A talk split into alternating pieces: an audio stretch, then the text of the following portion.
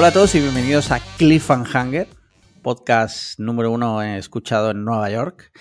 Eh, más que nada porque hoy tenemos un invitado que ahora lo presentaré. Pero antes de nada, eh, Marquino, ¿qué tal? ¿Cómo te encuentras? Bien. Del, eh, del 1 al 10. del 1 al 10 estoy 8. Hostia. Joder, qué bien, qué bien, qué bien. Muy bien, pues yo soy Alex Liam. eh, y hoy nuestro invitado es un invitado un poco especial, sobre todo para mí. No es otro que el mismísimo Pablo Guerrero. Y diréis, ¿quién cojones es Pablo Guerrero?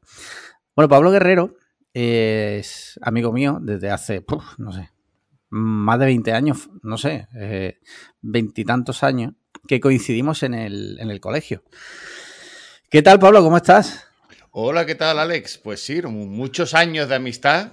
Todavía, bueno, tengo que decir que me pongo dentro del grupo de afectados por Juan Antonio. Sí. No,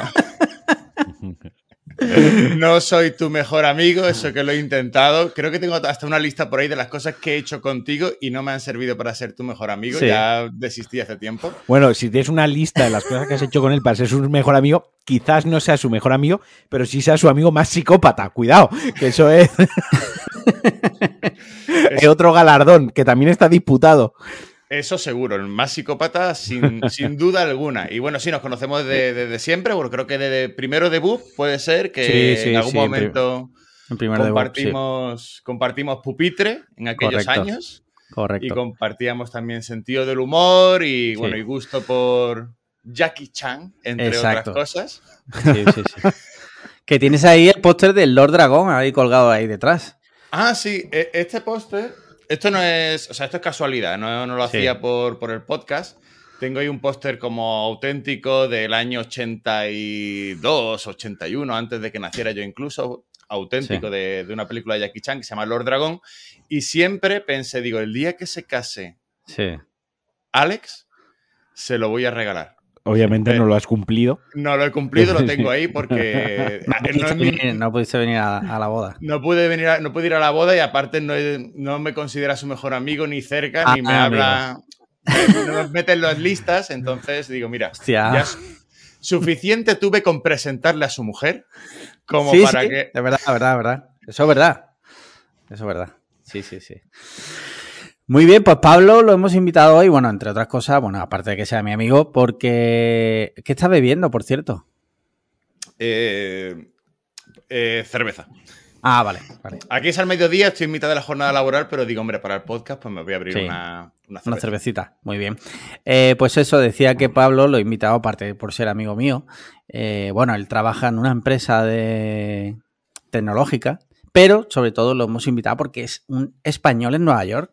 Es una persona que vive eh, y trabaja en Nueva York. Y hombre, pues que nos contará, ahora, ahora entraremos en eso, pero para que nos cuente un poco sus peripecias por allí y bueno, que nos acompañe en el podcast de hoy.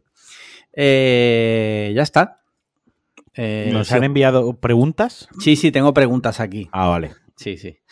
Muy Eh, rapidito daros las gracias por haberme invitado y, No, hombre, y soy hombre, un no. fan bastante reciente del, del podcast, Sí. pero un- los devoro los capítulos. Para que os hagáis una idea, estoy escuchando vuestro podcast, empecé con los más modernos cuando lo Sí. descubrí porque Ale nunca me había dicho sobre este podcast en concreto. Y como tampoco uso muchas redes sociales, pues no me había enterado. Y un día lo vi, digo, mira, vamos a ver qué tal, qué tal está el podcast. Y empecé desde el último capítulo a Sí. escuchar yendo hacia atrás. Para Vale. que os ha- hagáis una idea, eh, ahora mismo ya eh, no sabéis nada del COVID. O sea, yo que estoy viendo vuestro...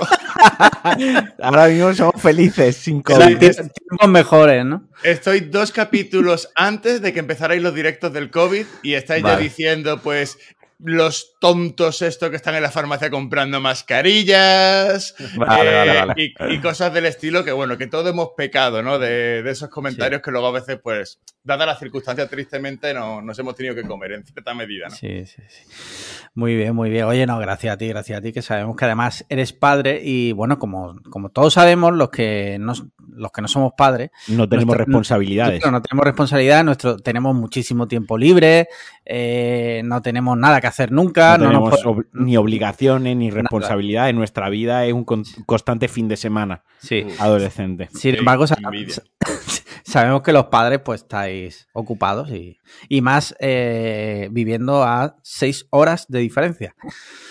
Pero tenéis mascotas.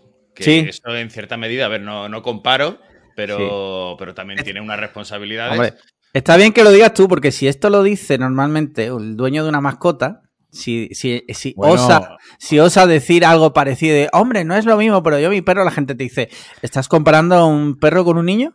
Y es como, guau. Y es como, eso escalo rápidamente, pero sí. Sí, lo estoy, sí, lo estoy haciendo. Eh, y Eh. me comes la polla. Bueno, te- de hecho, lo- los perros son mejores que los niños porque un bebé recién nacido lo dejas eh, solo y normalmente pues se, se va a morir porque es Claro. incapaz de sobrevivir. Un perro recién nacido sería, eh, bueno, hay altas posibilidades de que muera, pero hay otras también bastante altas de que sobreviva. O sea que Pablo, en una jaula con un tiburón, ¿qué crees que es, quién sobrevive? ¿Un tiburón o un bebé? un bebé. Hombre, si, si es una jaula, pues el, el bebé, porque el tiburón se seca. Hostia. Madre mía, es malo ese. Es muy malo, tío. No, no, era la observación. Sí, sí. Si fuera una pecera gigante, pues el tiburón, pero una jaula. Ahí ya sería otra cosa. Mira, pues si os parece, vamos a, como cada semana, responder las preguntas de nuestros mecenas. Ya sabéis, podéis ser mecenas desde un euro. Esto hay gente que se lo toma literal, que es como ser mecenas por un euro. No, no, ojo, desde Es un desde. euro. Desde, Desde. un euro. ¿vale? Esto lo tenéis que pensar así. Cuando vayáis a negociar el sueldo, cuando queréis que os suban el sueldo, ¿qué diríais? ¿Me lo Sí. tienes que subir en 100 euros o me lo puedes subir a partir de 100 euros? ¿Qué preferirías? Por esto es similar. Pues eso, a partir de un euro puedes ser mecenas y entre todas las cosas que puedes obtener, una de ellas es mandarnos preguntas todas las semanas, ¿vale? Otra cosa es que Eh, las leamos, pero tú sí. las puedes mandar. Tú las puedes mandar. Mira, y el caso es que Guillermo, Guillermo Asecas, eh, plantea la siguiente pregunta. Dice, ¿os habéis planteado qué haríais si un día cada uno de vosotros despertara en el, en el cuerpo del otro? No en plan sodomita, sino como si, os intercambiarais las mentes. Eh, la verdad es que no me lo había planteado.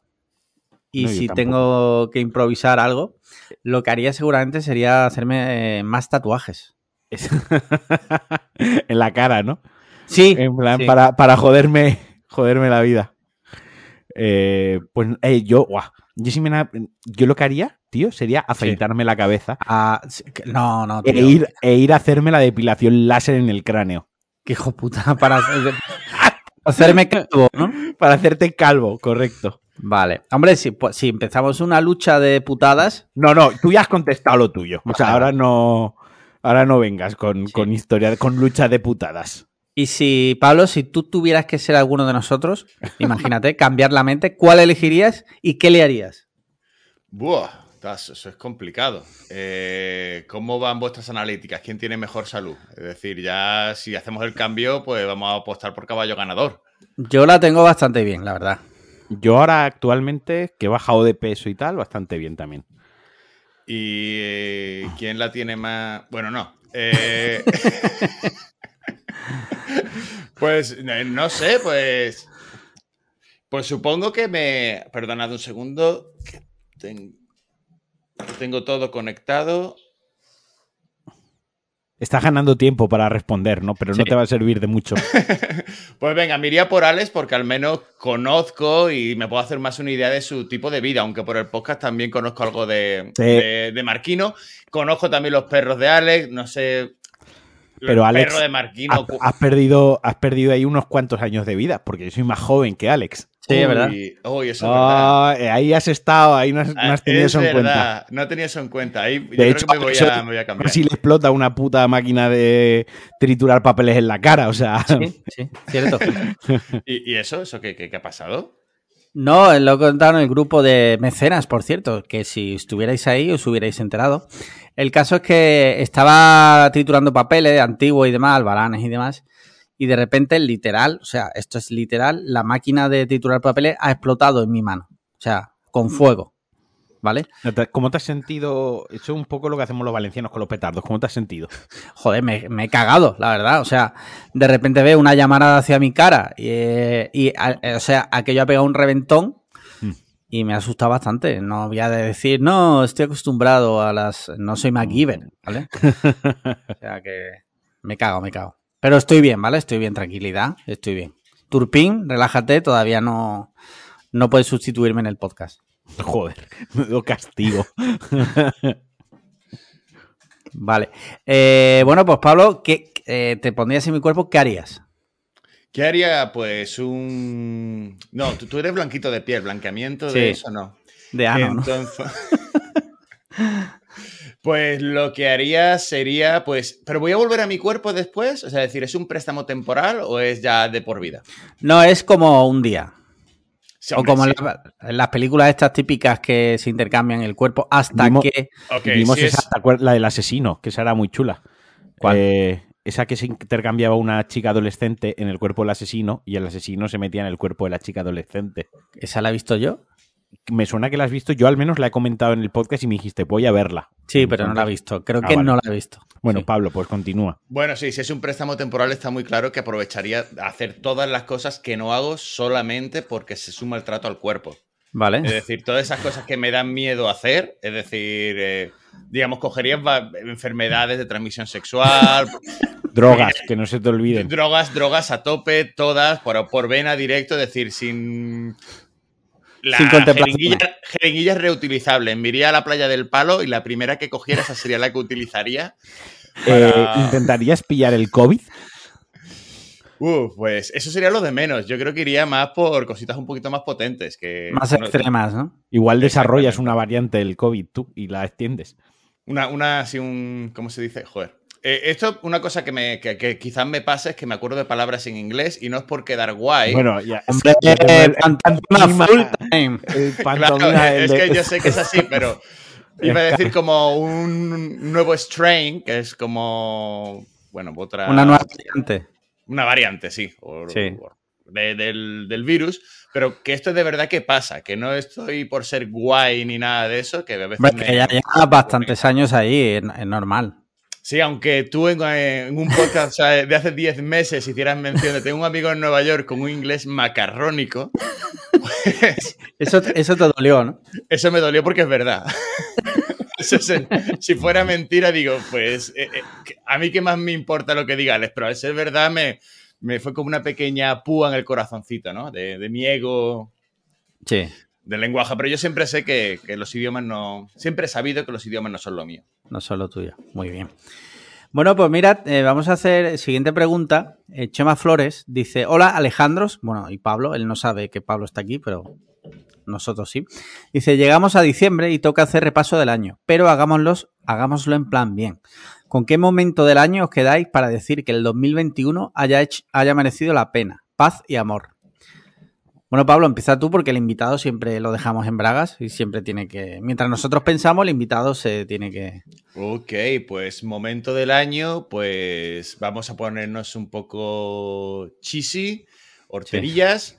Eh, cualquier momento con mi hija de que ella ha empezado a reír y Sí. pues que te transmite esa, ese sentimiento positivo, ¿no? Y decir, bueno, pues aparte de ser mi vida un infierno, has merecido Sí. la pena por momentos como este. No podía recordar uno en concreto exacto, pero es como, digamos, muchos de ellos pequeñitos que van haciendo eh, ese todo. Me quedaría con alguno Vale. de esos momentos. Vale, vale, vale. Guay. ¿Y ¿Marquino? tú, Alex Liam? Ah, yo he preguntado primero, amigo. Bueno, eh, tendría que repasar la pista de audio. Creo que ha habido fotofinish, pero bueno, voy a contestar yo por, por educación. Eh, yo me quedo con ya el día que ya me vine definitivamente a vivir a Málaga, por supuesto. Ah, vale, vale. El día que ya guay, me guay. dije, ya me quedo, ya esto ya es definitivo. Me quedo con ese Vale. día, por supuesto. Muy bien. Mira, yo me quedo con, por ejemplo, por poner un ejemplo, este verano cuando estuve en Portugal con mi mujer y mis perritos con la caravana, que la verdad es que estuvimos a gusto y además llevar a mis perros a otro sitio y que se lo pasen bien, pues no es como equiparable a lo que dice Pablo, evidentemente, porque sería una sería una barbaridad decir que lo, que hemos dicho de los perros y los niños, ¿no? Pero Sí, pero, bueno, menos ha, yo- sumado, ha sumado caravana y esposa. Sí. pues ya tiene, no era solamente perro. ya, ya, bueno, pero que fue. ¿Te imaginas tengo- que tú has dicho cuando tu hija pues dijo alguna palabra, se rió, empezó a... No, cosita, y él dice cuando la perra ladró, ¿sabes? En plan, Sí. o sea, eso sí que hubiese sido una comparación terrible. Bueno, tengo en YouTube. Perdón, perdón. Sí, sí, dilo, dilo, Pablo. Ah, no, decía que el día que Chantel cagó en su sitio, ¿no? Es Sí. lo Chantal, equiparable. Chantal. Chantal, Chantal. Chantal. A ver si vamos a tener un problema. No, en serio. tengo en YouTube, si buscáis, está eh, subí un vídeo de la primera vez que ladró, tío. Lo tengo ahí. Estás loco tú Sí. también. Bueno, Bueno, joder, yo qué sé, me hizo ilusión. Muy bien, mira, siguiente pregunta. El Moreno Baila dice: Hola, trituradores del papel. Hijo puta. Dice: Sí, claro. Otra pregunta del cuestionario. Si mañana pudierais levantar disfrutando de una habilidad o cualidad nueva, ¿cuál sería? Un saludo a todos los que van a ver Spider-Man el jueves, hombre. Esa es muy buena pregunta, ¿eh? Es rollo Matrix, ¿no? Que te puedes meter el cable por la nuca por el Y culo obtener- y meterte Sí. todo el... y una habilidad que, bueno, pues que no has tenido nunca antes. Pablo, ¿qué se te ocurre? Eh, pues, a ver, quizá no lo más importante, pero digamos una... Lo contrario, una habilidad, digamos, una falta que tengo en mi vida profesional es que tengo vergüenza al vender. Creo que puedo ser un buen vendedor, es decir, que me Sí. puedo comunico bien, razono bien las cosas, pero en el momento que tengo que empezar esa discutida línea entre la verdad y la mentira, para que a veces es necesaria empujar para vender, no Sí. me- da vergüenza, no, no puedo y soy sincero. Entonces, laboralmente, o al menos sería la habilidad que mi jefe seguramente quisiera que yo tuviera, sería, sería esa, poder mentir como un bellaco. Espera, espera, un momento, un momento, un momento. O sea, tú mañana eh, te, de- te despiertas rollo Matrix. Puedes elegir una habilidad rollo Matrix. Y eliges lo que le gustaría a tu jefe que tuvieses. A ver, eh, eh, vamos a empezar. Vos, eh, eh, ¿Es- ¿Lo he entendido bien? aquí estamos todavía por la mañana y estáis haciendo una Sí. pregunta muy complicada y soy yo el primero en responder. Entonces, lo primero que se me viene a la cabeza es lo que tu digo. de ti. O sea, Ya, Es lo primero ver. que se me ha ocurrido. Es lo primero que se me ha ocurrido. Pero digamos que ya vamos a trasladarlo no a la venta. Vamos a decir, Sí. va a generar ser un poco hijo de puta, Sí. que a veces es necesario y que me salga sin remordimiento. Por ejemplo, como una Vale. habilidad social, quizá no sería la principal que elegiría, pero sí es algo que creo que es una habilidad que no, que no tengo. Esto es como lo típico de, voy a decir un defecto de mí, es que soy demasiado Sí, perfeccionista. sí, sí, sí. Pero bueno, tú, Respuesta- Pablo, tú, tú sabes que hay cursos y coach especializados en ese tipo de cosas. ¿Has probado alguna vez hacer algo de eso? Eh, no soy muy de, de cursos de, de coaching y este tipo de cosas. Eh, respeto a las personas que les Sí. funcione y que les guste, pero creo que por mi tipo de carácter, yo soy muy. me autoanalizo mucho y siempre cuando escucho ese tipo de cosas, lo que veo es que es esa persona que está enfrente haciendo el coaching sí tiene el talento que a mí me falta del que estoy hablando exactamente. Vale, vale. Y digamos que esa es la percepción de que veo, mira, este está la, la- la- esa línea para vender entre la verdad y la mentira, ellos la pisotean y les, Sí, sí, sí. les da exactamente igual, ¿no? ¿y tu jefe sabe que hay, que hay comerciales? Eh, que puede contratar a alguien que sepa vender también. Sí, Para- pero somos un equipo de dos personas, Ah, entonces... No, pero es verdad que. Yo, yo lo entiendo en el sentido de que, bueno, pues sería un complemento. Sobre todo porque te sirve muchas veces también para no solo vender, sino venderte, que eso es muy importante. Exactamente. eso lo hemos hablado muchas veces en el grupo de Telegram, sobre todo, que muchas veces eh, no gana, entre comillas, el que mejor sabe hacerlo, sino el que mejor sabe vender que sabe hacerlo. Y normalmente los puestos directivos y, y gente que asciende no son los que mejor lo hacen, sino los que mejor parece que lo hacen. To- Totalmente. O sea, yo ahí 100% de acuerdo. Eh, voy a contar una, una pequeña anécdota. Sí. Bueno, yo un tiempo cuando vine aquí a Nueva York, el primer trabajo que tuve era en una empresa que vendía auriculares. Tenía una presencia física, pero principalmente online. Y yo le ayuda- ayudaba con temas de YouTube, social media y temas parecidos. Bueno, no te quites mérito que te hiciste youtuber y los niños iban a verte a la tienda. Y lloraban cuando te veían. Eso, si quieres, lo hablamos luego, pero eso ha pasado. Eso, eso es de los momentos más raros de mi vida. Ese y algún otro más de youtuber, pero ese lo diría como el momento bonito. Luego tengo también otros momentos feos, Vale. pero sí, sí, sí. Eso ha pasado, que yo no me lo quería. Digo, habrá cosas en la vida. Bueno, total. Que de vez en cuando atendía a personas, ¿no? En, la, Sí. en el mostrador, porque, oye, Pablo, echa una mano. Yo solía estar en la parte de atrás, pero si había mucha gente, pues iba y ayudaba a vender o a atender a gente.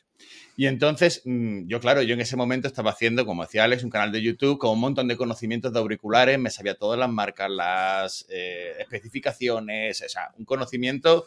El que más sabía de auriculares del mundo en aquel momento era yo, Eras tú. Al menos en español.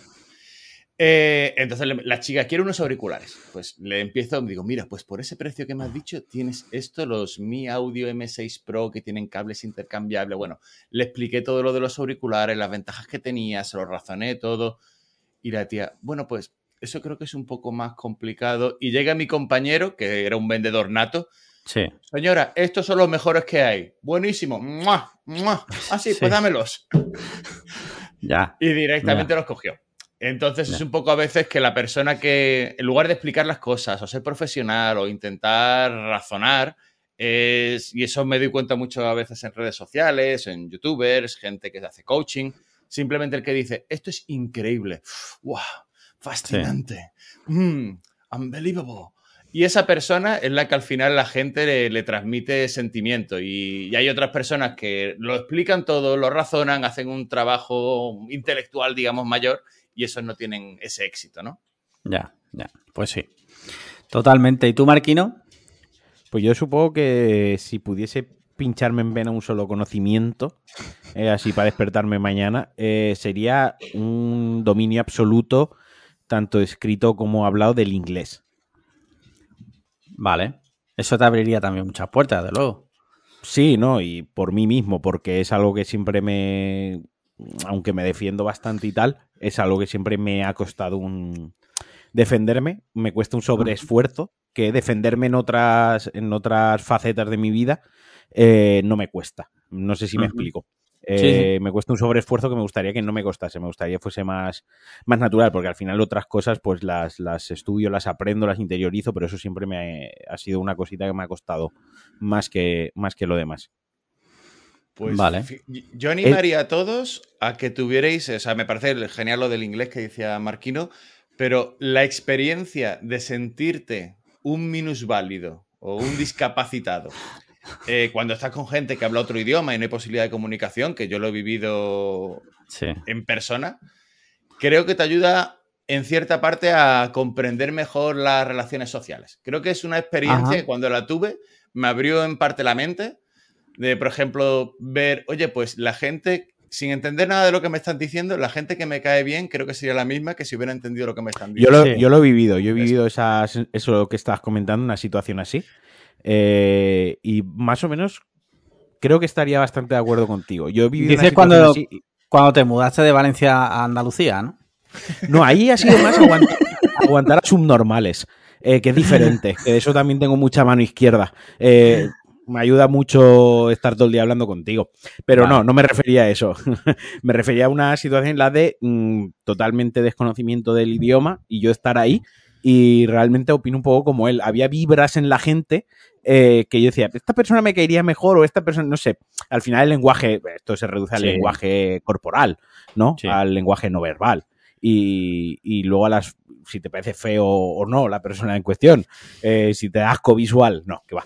Pero sí que es un poco de un tema de lenguaje visual y tal, y yo estaba en esa y sí que, sí que coincido contigo. Vale. O sea que tu consejo, Pablo, es que la gente no aprenda inglés.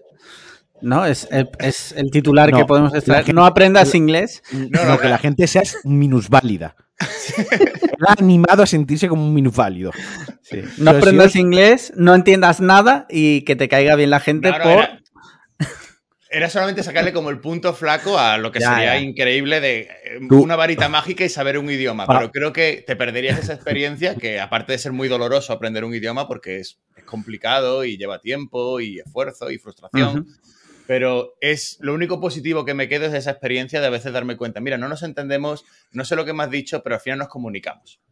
Y te das cuenta muchas veces del poco valor que tiene la palabra exacta que dices, que yo a lo mejor yo mucha parte en mi vida he estado muy preocupado de elegir exactamente las palabras adecuadas, y te das cuenta que en ese momento la palabra adecuada es lo de menos Es como la expresas, el tono, tu rostro, tu actitud corporal y te das cuenta de que eso es mucho más importante de lo que pensabas en un principio. Y luego te ayuda pues a reevaluar ¿no? tu forma de comunicarte contra, con otras personas. También que si eres gilipollas, eres gilipollas. O sea, hay gente En que es to- en todos los de- idiomas, de- sí. Exacto. O sea, hay gente que es gilipollas en cualquier idioma, en cualquier situación, con cualquier tipo de lenguaje verbal o no verbal, cualquier tipo de actitud. Está el que es imbécil y a ese no lo, no lo cambias. Pues, por eh, mucho... por ejemplo, yo me he intentado expresar súper profundamente, pero ese, el que es gilipollas de gilipollas es que lo clava. Es, al Mm. final es eso, ¿no? Perfectamente descrito por, por Marquino. Sí.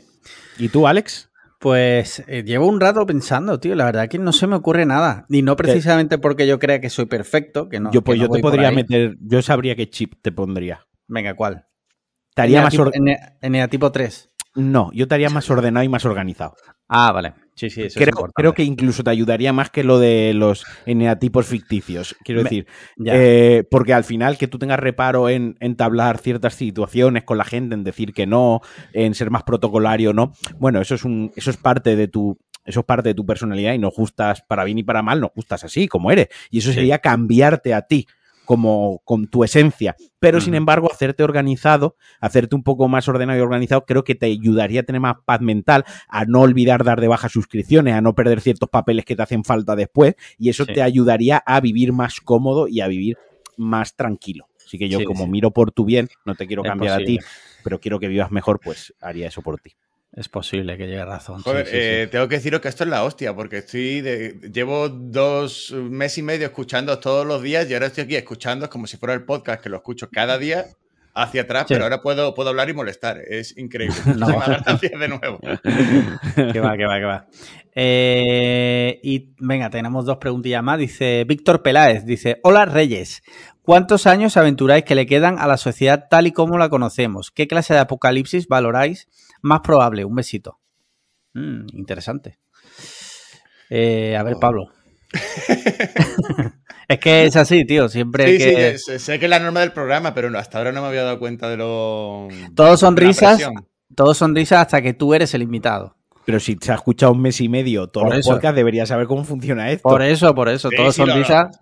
Lo sé, pero normalmente lo que mi papel era el de escuchar, de decir, a, a ver qué se le ocurre a este, vaya marrón le han metido. Y ahora tengo Sí. que, que pesarlo yo. Eh, pues a ver, el apocalipsis que va a llegar, yo creo, vamos a decir algo que no creo, pero al menos suena original, es toda la especulación. Siempre he pensado el tema este de la bolsa, de, digamos, las cosas que no tienen un valor real, que solamente el que Ujú. le dan las personas, ya sea una pieza de arte, que es pura especulación, sobre todo arte moderno, los, la bolsa en Wall NFTs. Street. Sí, los Todo este NFT. Los NFTs es 100% pura especulación. También, eh, pues que todas las personas, o sea, esas cosas tienen valor porque la gente le da valor y cada vez la compran por más dinero, por lo que se puede especular, pues que la gente dejara de especular. Eso sería un apocalipsis. Una bomba económica total, que en teoría debería ser una economía sana, bueno, aunque nunca ha pasado en la historia de la humanidad seguramente, pero que eso Sí. pase y que, que estalle, que la especulación deje de ser una cosa, la gente se dé cuenta, abra los ojos y diga, no, esto no es, no es real.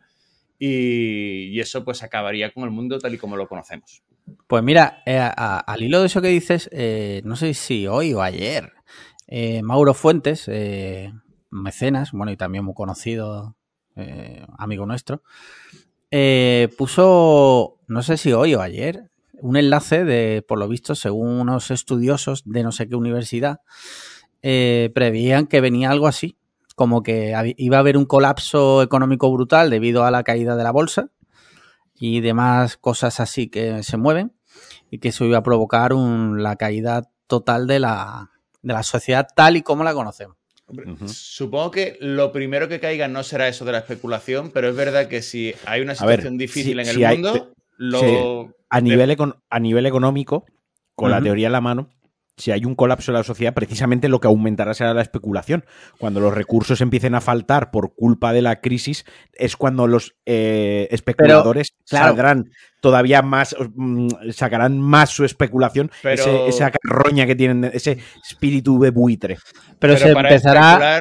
Perdón, Claro. Alex, No, luego- iba a decir simplemente que igual se especula con cosas como el agua la comida. pero es especulación al fin y al cabo, Sí, quiero decir. Sí, sí, sí. Es pero, el problema es un problema que tenemos en, endémico Pero de la eso- sociedad actual. pero eso es incontrolable, a no ser que vivamos Sí, en un sí, país claro, no, no. comuni- comunista, que puedes controlar eso. es lo que tiene el, el libre mercado, Claro. básicamente el sistema capitalista. Pero Eh, la mano invisible de Adam Smith, etc, etc. Quiero decir, va, mm, va junto al- al- a la estructura de sociedad de consumo y mercado que en la que vivimos nosotros. Nosotros, insisto, Sí, los- sí. las tres personas que estamos grabando aquí. Sí. Pero, pero sería una especulación, en ese caso estoy de acuerdo contigo que habría una especulación, porque cuando hay falta de suministros y falta de, de bienes, al final pues eso hace que haya más demanda y al final la, gente se, se aprovecha de eso. Pero ya sería al menos especular con agua que tiene un valor real, en cierta medida. Sí, porque un- si no, si no bebes, mueres. Pero si, si no compras un NFT de un mono, no pasa nada. Claro. Sí, sería como especulación de, de clase B, ¿no? La clase A es cuando de verdad lo que Pues a- especulas vale cero siempre, ¿no? O a mí- tiene un A mí me parecería ser un auténtico hijo de puta especular con el agua que si no la bebes te muere. O sea, está especulando con que la gente muera de Claro, sed. pero Hay que ser muy hijo de puta. evidentemente Pero sí. que es malo, que es malo, obviamente. Pero Yo creo, eso- mira, lo veremos. Yo creo que un colapso de la... so- A ver, eh, obviamente en el artículo, eh, sobre todo el, el titular y tal, quiere llamar a que la gente entre, ¿no? Por eso el, el colapso este catastrófico de la sociedad en... ¿Cuántos años era? ¿80 ponía el artículo? ¿O cuántos decía, Alex? No sé, no me acuerdo. ¿Cuánto habías dicho? Ah, no, no, lo, no No, lo ponía. no- no he dado cifra. Bueno, es No que te estaba hablando de memoria, ¿eh? Vale, vale. Eh, quiero decir, hace, hace 13 años aproximadamente, sí, hace 13 años entramos en un colapso financiero y económico grande. No nos olvidemos, ¿eh? O sea, mm, que la crisis financiera de 2008 la tenemos un poco, como ya está superado, y ahora estamos con el COVID, de esa nos hemos olvidado. Pero es que Sí. no fue hace tanto, fue hace 13 años. Eh, y en Alemania, quiero decir, hace 100 años aproximadamente, un poquito menos de 100 años en Alemania, hubo un problema también con la inflación que quemaban billetes, o sea, era más barato quemar billetes para calentarte en una estufa que ir a comprar leña para la Sí. estufa, ¿vale? Quiero decir que colapsos de estos económicos eh, hemos tenido. Lo que yo creo que más que un colapso de nuestra era común o de cómo entendemos el mundo a día de hoy, sino que como que pasaremos a la siguiente era, no sé si mejor o peor, pero que pasaremos a la siguiente era, yo creo que nos quedan 100 años, 150, si me apuran mucho, 180 años, si me apuran Ujú. mucho. Al final, lo que han cambiado, la, siem- ha, ha habido un denominador común eh, múltiple a lo largo de toda la historia de la humanidad, de que el ser humano es ser humano, y siempre ha venido marcado eh, por los sistemas eh, agrarios y de recolección y de, y de al final, de, de generar alimento, ¿no? De la tierra, de cómo se puede cultivar la tierra, el ganado, eh, etc, etc. Todo eso al final es lo que ha ido cambiando las eras y lo que ha hecho que el ser humano realmente avanzase hasta que llegamos a la revolución industrial, que ahí es donde no colapsó, todo lo contrario, es donde ya eh, la marca de lo que sería la era común, el inicio la marcó, lo marcó la revolución industrial donde precisamente todos esos sistemas agrarios de re- recolección, etc., etc., cada vez se fueron automatizando más para abastecer a más gente y que el mundo avanzase más rápido. Y los avances eh, importantes se producen cuando tú dejas de preocuparte por recoger trigo y puedes, porque hay una máquina recogiendo trigo o hacen falta, en lugar de 100 personas, hace falta 10 y las otras 90 personas se pueden poner a otras cosas. Eso es lo que hace que la sociedad cada vez avance más rápido. Cada vez estamos menos preocupados de recoger el alimento y el agua que nos hace falta para sobrevivir y estamos más preocupados en esos recursos, ese tiempo y en esa gente en que piense de otras cosas, ¿no? Eh, entonces yo, al ritmo que va todo, eh, sin ser yo un experto de esto, que como veis un bastante atontado, yo creo pues 150 años seguro que llegamos a otro punto donde la IA, el automatismo, la robótica, eh, todo el tema de vehículos más sostenibles, no vamos a decir eléctricos, pero un modo de vida más sostenible, nos hará ir al siguiente punto. ¿Que el siguiente punto puede ser peor? No lo sé. Lo bueno es que mejor. nosotros, nosotros Claro, ya lo bueno es estaremos, se lo sí, comerán sí. otros, Sí, sí, nosotros en 30 años ya ni... por nuestros descendientes. Ese Sí. futuro donde la seguridad social te aporte likes en Instagram para que te Sí, sientas sí, bien. sí. Sí. Eso sería Un bueno, like. sí. Una curita. Sí. Yo creo que un poco que, que bueno, todo, que vendrá por el tema de la salud mental, porque habrá mucho habrá mucho mu- gente muy descontenta con el mundo como lo conocemos. Ya está pasando, cada vez hay más gente descontenta en general con el mundo y que se va como a a, a hacer como una bola y no sé, y todo eso va a generar eh, temas de que falte mm, gente para trabajar, que no se pueda recolectar, que no se puedan atender los servicios. Y va a ser como una bola de nieve, no lo sé. Esa es mi tú- teoría. tú y yo tenemos- Trabajarse el lujo.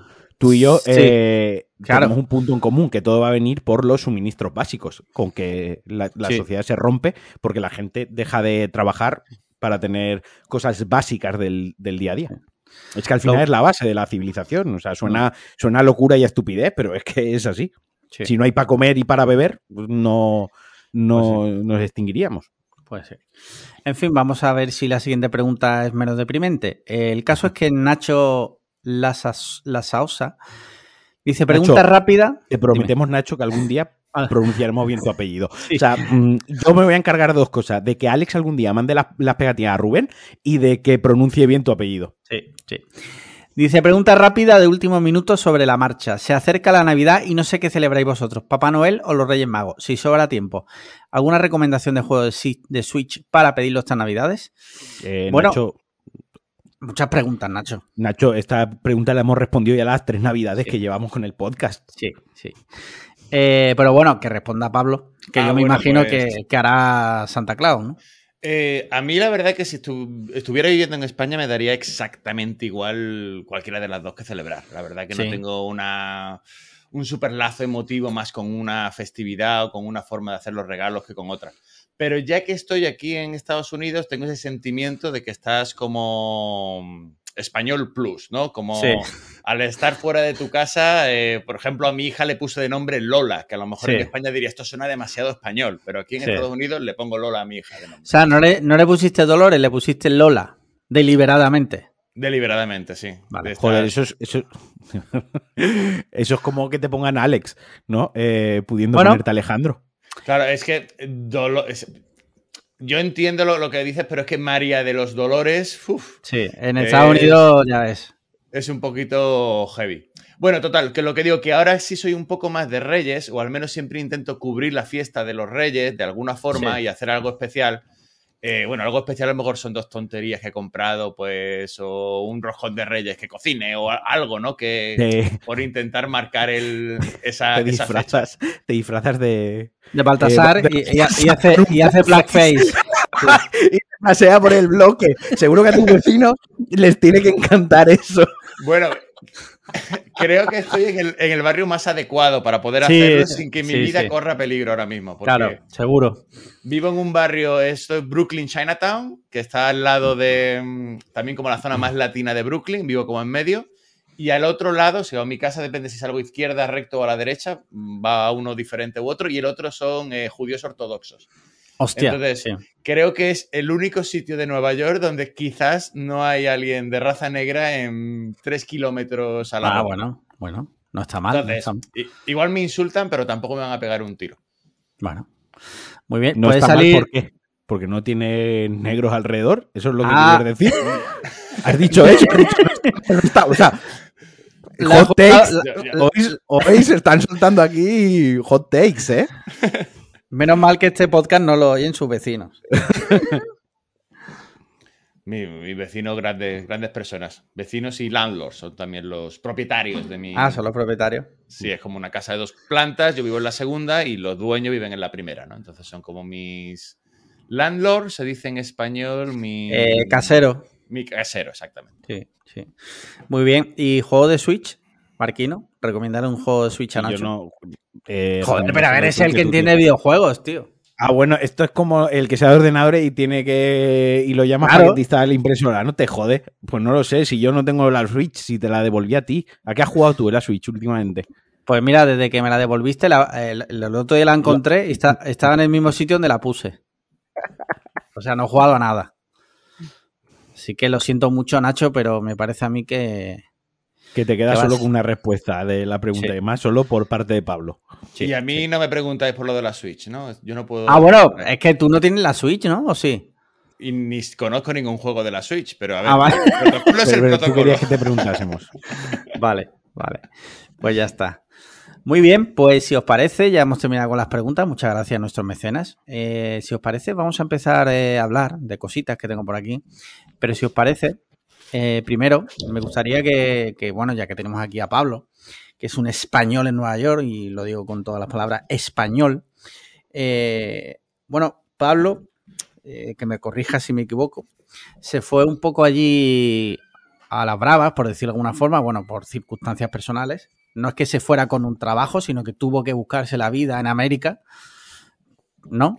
Sí, bueno, en cierto modo, si lo, como tú lo argumentas, sí es a las bravas, pero en realidad me vine de la forma más Sí, bueno. cómoda si me comparo Sí, con otras personas. Evidentemente, sí.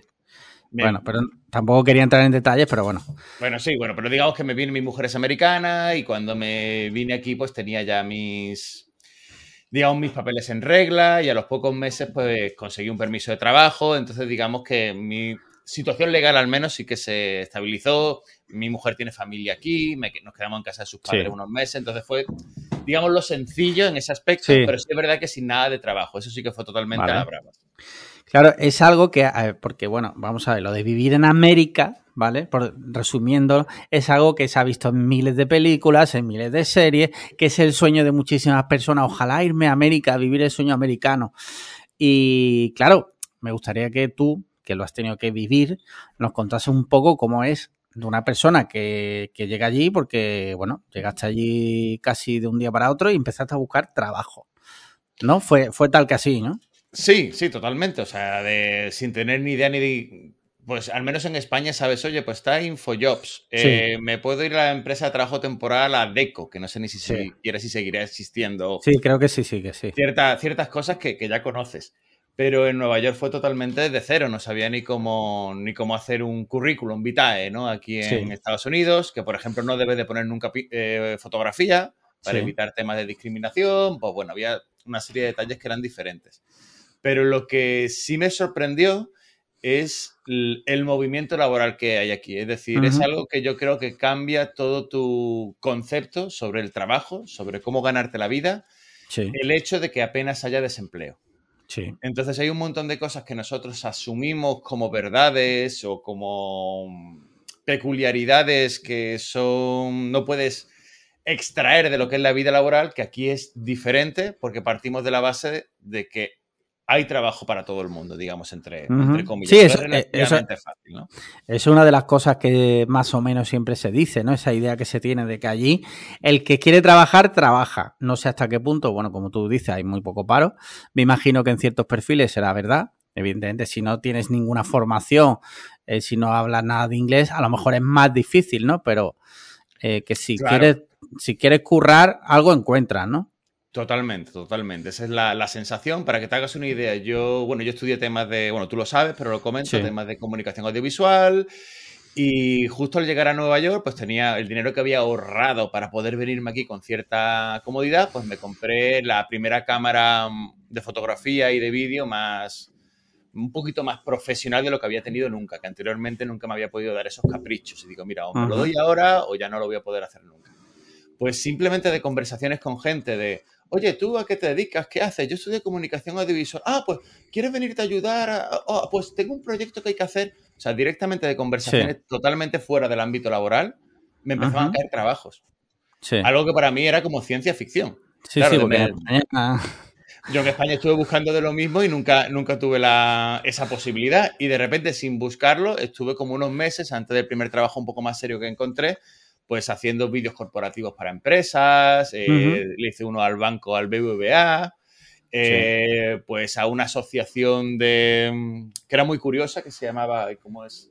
Pero una asociación por el recuerdo histórico de los brigadistas estadounidenses que vinieron en la guerra civil a, ¿A España? a ayudar. Sí, exactamente. Hostia. A mí me, me llama la atención eh, de esto que estás contando, un pequeño inciso, es que me da la sensación que cuando sales fuera de España, como, no sé, eh, un- es una vibra, ¿no? Como que los españoles entre nosotros nos cuesta mucho eso de, ah, tú te digas eso, mira, pues tengo un proyecto, como que no nos fiamos eh, los unos de los otros.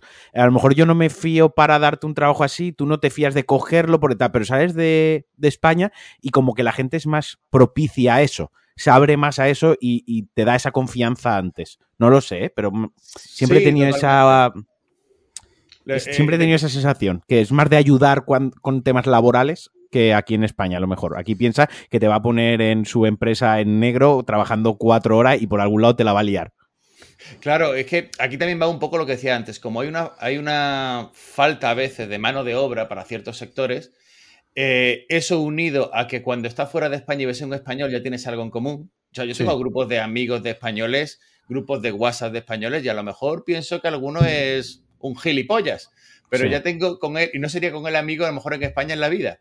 Pero aquí Sí. ya tienes algo en común y ya sea simplemente un día os juntáis, hacéis un picnic, uno trae una tortilla de patatas, habláis de Pones, las eh, cosas que no os gusta de Estados Unidos, la que echáis de menos de España y ya, ya puedes lo, aprovechar una de esas para ponerles el podcast. lo haré. Le puedes decir ahí entre la tortilla, el pin, de, mira, conozco a dos que encuentro, pam, y les pones el podcast. Perfecto. Pe- Pero lo que pasa es que ahora me va a dar un poco de vergüenza porque yo salgo en uno de los capítulos, así que... Pero bueno, me lo pensaré. Tendré que buscar buen, buena audiencia para vuestro, vuestro podcast. Eh, ¿Estáis haciendo gestos raros y no conozco vuestra, vuestras señas de béisbol? ¿A que no te oímos? ¿Estás hablando, Alex? A Alex no se le escucha, eh, no se le escucha nada. Calla, Pensábamos- calla, calla, calla, que es que le había Ah. dado, le había dado aquí a silencio. Claro. Yo veía... A- ¿Recordáis este episodio de Los Simpsons que hay un partido de béisbol y empiezan, Homer creo que es el Sí. bateador y le empiezan a hacer todas las señas? Sí, sí, sí. Se tira de la oreja, se rasca la nariz. No, es que le había, como- le había dado a silencio porque he tosido y se me había olvidado quitarlo. y estaba aquí como un gilipollas hablando y nadie Sí, me sí. escuchaba, ¿no? Vale, No, no, genial. no. Genial, genial. Bueno, y sigue contándonos un poco tu experiencia hasta que consigues un trabajo más o menos, ¿no? ¿Cómo, cómo es ese proceso hasta que tú realmente sientes cierta tranquilidad, ¿no? Porque me imagino que esos proyectos que te van saliendo, aunque son remunerados, mm, no sé si, si te dan sensación de tranquilidad o si sientes que, bueno, que para salir No, del paso lo también. consideraba algo temporal, la verdad que tampoco Claro. era justo un campo que me entusiasmara el hacer. Me gustan las cosas de vídeo, audiovisuales, pero hacer un vídeo corporativo de un Ya. Que son Lucifer, pues tampoco Sí. era el sueño creativo de mi vida, ¿no? De gente dándose las manos, intercambiando tarjetas, sonriendo. Sí. en traje, pues tampoco era lo, lo mejor. Entonces, bueno, estuve haciendo esto y luego al final por Craigslist, no sé si conocéis esa, esa web, no sé si existe en España, igual existe, pero un Mm, poco creo que no. sin uso, ¿no? Eh, que es una web como de anuncios, ¿no? Digamos un tablón de anuncios que la gente utiliza. Tiene muy mala fama porque al final se utiliza mucho para temas ilegales. Es decir, no sabes ¿Ah, sí? dónde comprar eh, droga, enco- encontrar mujeres de compañía. o- Tiene esa fama. Pero también hay, cuestion- hay cuestiones de, de inmobiliarias o, o cuestiones de trabajo. Pues yo lo Sí, que iba haciendo. es un poco como el mil anuncios, ¿no? eh, la verdad que nunca lo usé, pero sí me imagino que será lo. lo Ah, vale. Vale, vale. ¿Cómo dices que cómo se dice Craigslist en España? Entonces la empecé filtrando pues por tema de que es hablar español. Digo, a ver, ¿qué hago yo? ¿Cómo encuentro un trabajo? Digo, voy a intentar encontrar un trabajo porque mi inglés también todavía era bastante precario y ahora lo es, pero menos, eh, en el que se requiere hablar español. Pensé que era la forma más fácil de encontrar algo. Y así Sí. al final encontré pues esta tienda de auriculares o audífonos, como dicen en Latinoamérica, Audi- que- audífonos. O cascos, como decimos en España, donde pedían a alguien que tuviera cierta experiencia delante de la cámara, que supiera también grabar, que supiera algo de redes sociales y para llevarle los temas un poquito como de marketing en español. Y entonces pues acabé trabajando ahí y al final se resumió toda mi tarea en, porque empecé a tener cierto éxito en el canal de YouTube que teníamos de, de la tienda. Sí. Y entonces fue lo que empecé a llevar. Entonces era un youtuber un poco raro porque era un youtuber asalariado. Es decir, a mí me daba igual el dinero que hiciera el canal. Yo Sí. tenía mi sueldo, trabajaba por horas, tenía un número de horas a la semana que, que trabajaba y me pagaban regular. O sea, si fuera España sería un sueldo que estaba muy bien. Pero Sí. para Nueva York era no llegaba a mil euristas haciendo el cambio de niveles de vida y temas, Ujú. temas así, ¿no? O sea que podía hacer algo, pero no gran cosa. Y al final, pues empecé haciendo esos vídeos de YouTube y empezó a ir bien y, y al final tuvimos un número bastante grande de seguidores. Era el canal más grande de YouTube de, sobre audiofilia en, en España. En español, Audio- audiofilia es gente que se folla los auriculares.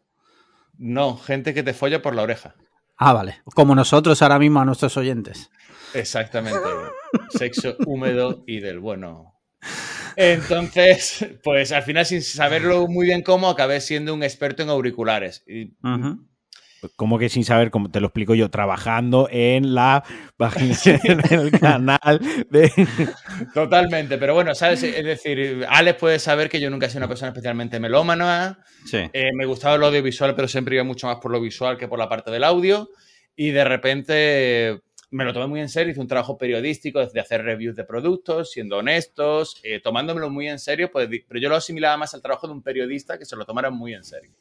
Ujú. Y luego pues metía cuatro chistes malos en los vídeos y, y a la gente le empezó a gustar, en parte porque no había competencia en el campo en español y en parte porque creo que lo hacía con cierta, o le daba cierta gracia al, al asunto.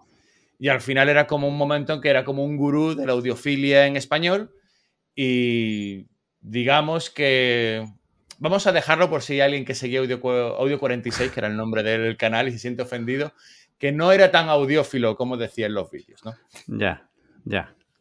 Bueno, pero lo importante es que conseguiste un trabajo y que eso, bueno, pues te ha permitido eh, a día de hoy, pues trabajar de otra cosa. Me imagino que eso ayudó bastante. Claro, yo, yo la verdad que en el momento que ya tuve como pasamos los 100.000 suscriptores y conseguí el botón de plata, aquí en Sí. Estados Unidos son muy de que los currículum es dime qué logros tienes. Háblame Vale. de números.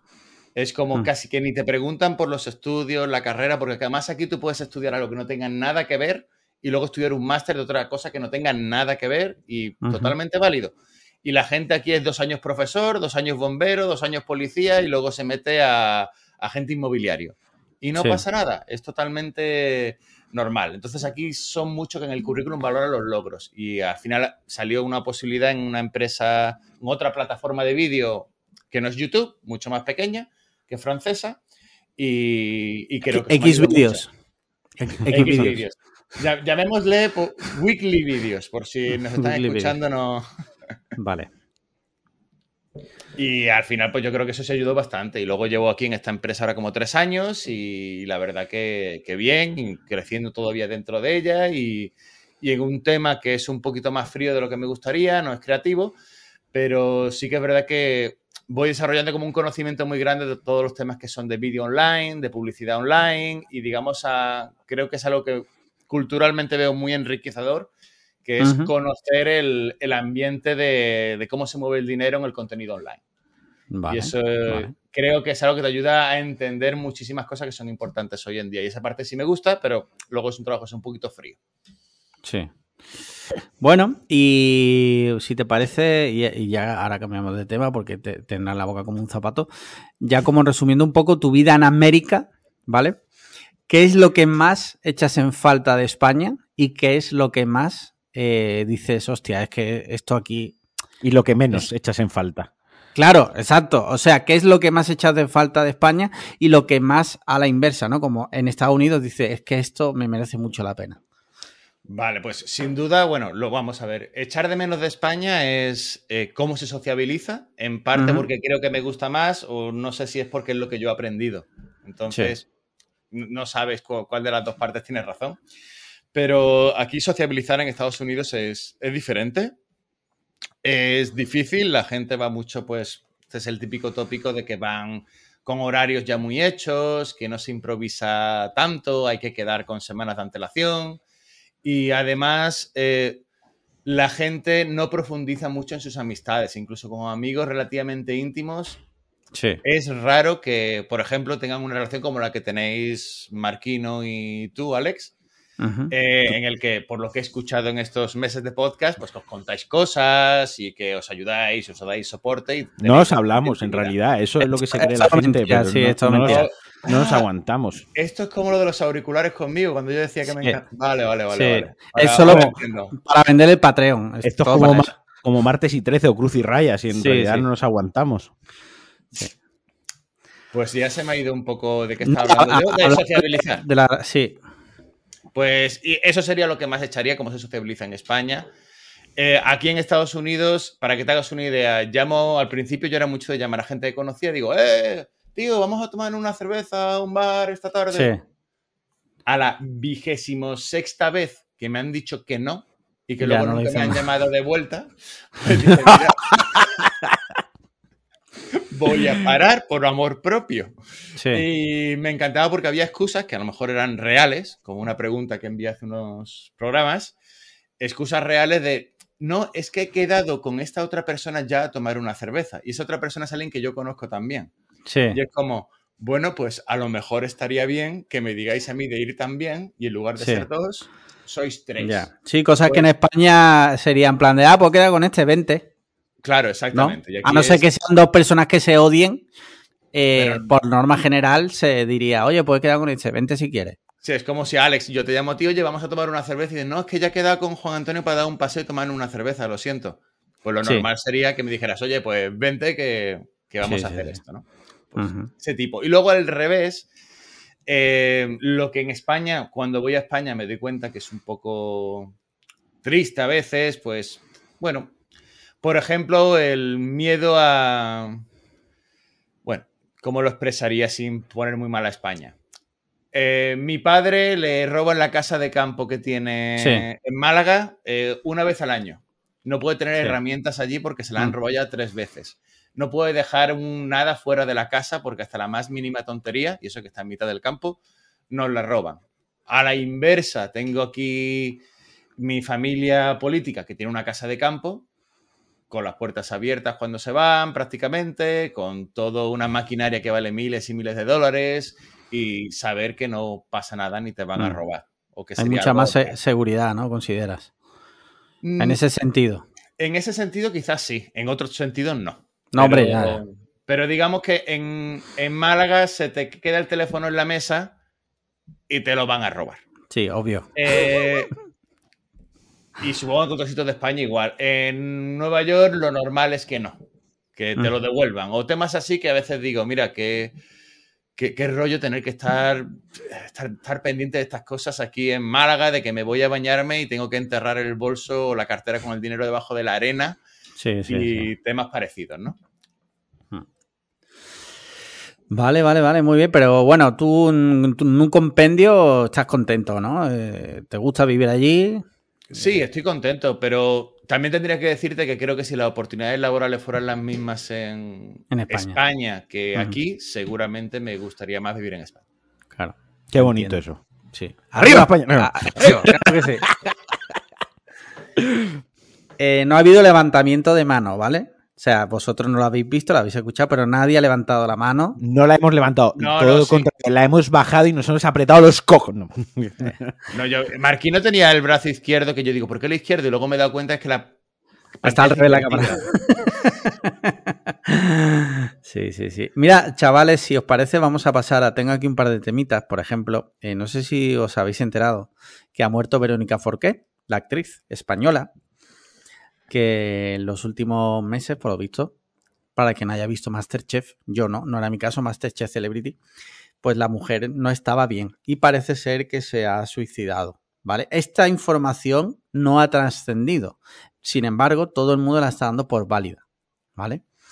Esto ha abierto Pero un por- debate. ¿El ¿Por qué? qué? Pero, pero, sí, sí, ¿por Verónica. qué? ¿El qué? Hostia, qué malo, tío. Muy malo, ver, ¿eh? Te- Uf, ¿me vas a hacer editar esto? No, lo voy a dejar, ¿eh? Tío, bórralo, por favor. No, Ahora lo dejas. ahora lo dejo. No tengo ni el tiempo ni las energías Es para editar. No tengo amigos Demasiado. españoles aquí para hacer estas bromas y es que me pueden. Soy, soy ya padre, son bromas de padre. eso. That, that jokes, ¿no? Sí. El caso es que esto ha abierto un debate grandísimo en el que, la verdad, no vamos a entrar, simplemente me gustaría comentar la noticia, porque la verdad ha sido un palo gordo, porque esta señora, bueno, pues es, es historia del cine español. Eh, y ha abierto un debate muy fuerte sobre el tema de la salud mental y sobre todo el tema de que eh, los programas de la tele destruyen, son una picadora de carne de, de- de gente, ¿no? Y lo, lo hemos visto en muchos casos, gente que acaba totalmente destruida, eh, mientras, bueno, pues salen en la tele, en programas. Y sobre todo también sobre eh, qué responsabilidad tenemos los espectadores sobre que estas cosas pasen, ¿vale? No sé cómo lo veis vosotros. Sin entrar muy profundamente tampoco, que no me apetece que... A ver, en cuanto a lo de qué responsabilidad tenemos los espectadores, quiero decir, eh, yo, yo no he visto Masterchef, ¿vale? Pero pero bueno, por lo que parece ser, pues en Masterchef ella pues ya daba como alertas de que la cosa no andaba bien, ¿no? Que ella no estaba bien. Más que no andaba bien, que ella no estaba bien. Pero al final, yo como espectador, quiero decir, yo no sé realmente esa persona si es en el sentido, no quiero que se me interprete, esto es peliagudo. Eh, yo no sé si está actuando, si está siguiendo un guion, si, la, si su personalidad es así fuera de las cámaras, si es así esa persona, o si tiene un problema. O sea, yo no, desde mi casa, en lo que ellos me dan editado, emitido, yo no lo sé. Yo, por ejemplo, hace poco comentaba que me había leído, o no, había escuchado el audiolibro de Por si las voces vuelven de Algen Martín, ¿no? Y él comenta ahí que, por ejemplo, en la última época de ese lo que hicisteis, él estaba aniquilado mentalmente. El chaval estaba hecho puré. Pero tú lo veías ahí, la hora y media que dura el programa, y estaba de. Los guiones los hacía él también, estaba de risa, todo parecía bien. Quiero decir, hasta qué punto yo sé lo que está pasando en la vida de esa persona y, sobre todo, en su salud física se ve muy rápidamente. Eh, si tiene cáncer y está tomando quimio, pues se ve, ¿no? Eh, pero la salud mental es eh, harina de otro costal.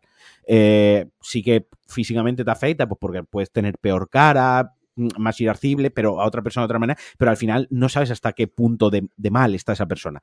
Entonces, como espectadores quizás tenemos la, responsabilidad, no solo en este caso de Verónica Forqué y las eh, enfermedades mentales, sino la responsabilidad de que retroalimentamos una máquina que es una trituradora de seres humanos, ya sea televisión que esto todavía es más grave porque ha pasado en la televisión pública que todos financiamos. ¿De acuerdo? Pero eso es otro tema. Eso es tú, yo no pago impuestos. Tú no, claro. Eh, y el problema está en que retroalimentamos esa máquina de picar a seres humanos, ¿no? Y digo, me, me, me, pongo retroalimentados porque a mí algunos programas de Mediaset, la de las Tentaciones, Hombre, Mujer y Viceversa, esta gilipollez a mí me encantan, quiero decir. Eh, y ahí también se ve de cada cosa que, que, tira que te va. No lo estoy comparando con Verónica Forqué directamente, pero basta poner un sábado por la noche, mm, sálvame, como para saber que hay gente ahí que está mm, mal que están mal por diversos motivos, están malitos y, están ahí eh, burlándose, machacándolos, todo el mundo lo está viendo, estás tuiteando. Que la responsabilidad que tenemos es esa. De ahí al caso concreto de luego ya saber si una persona está peor o mejor mm, y sentirte mm, en cada caso específico y en cada situación lo veo un poco más complicado. No sé si me he expresado bien, no sé si me he expresado bien o eh, he pisado alguna rana en este pantano, pero bueno. No, yo, yo te he entendido.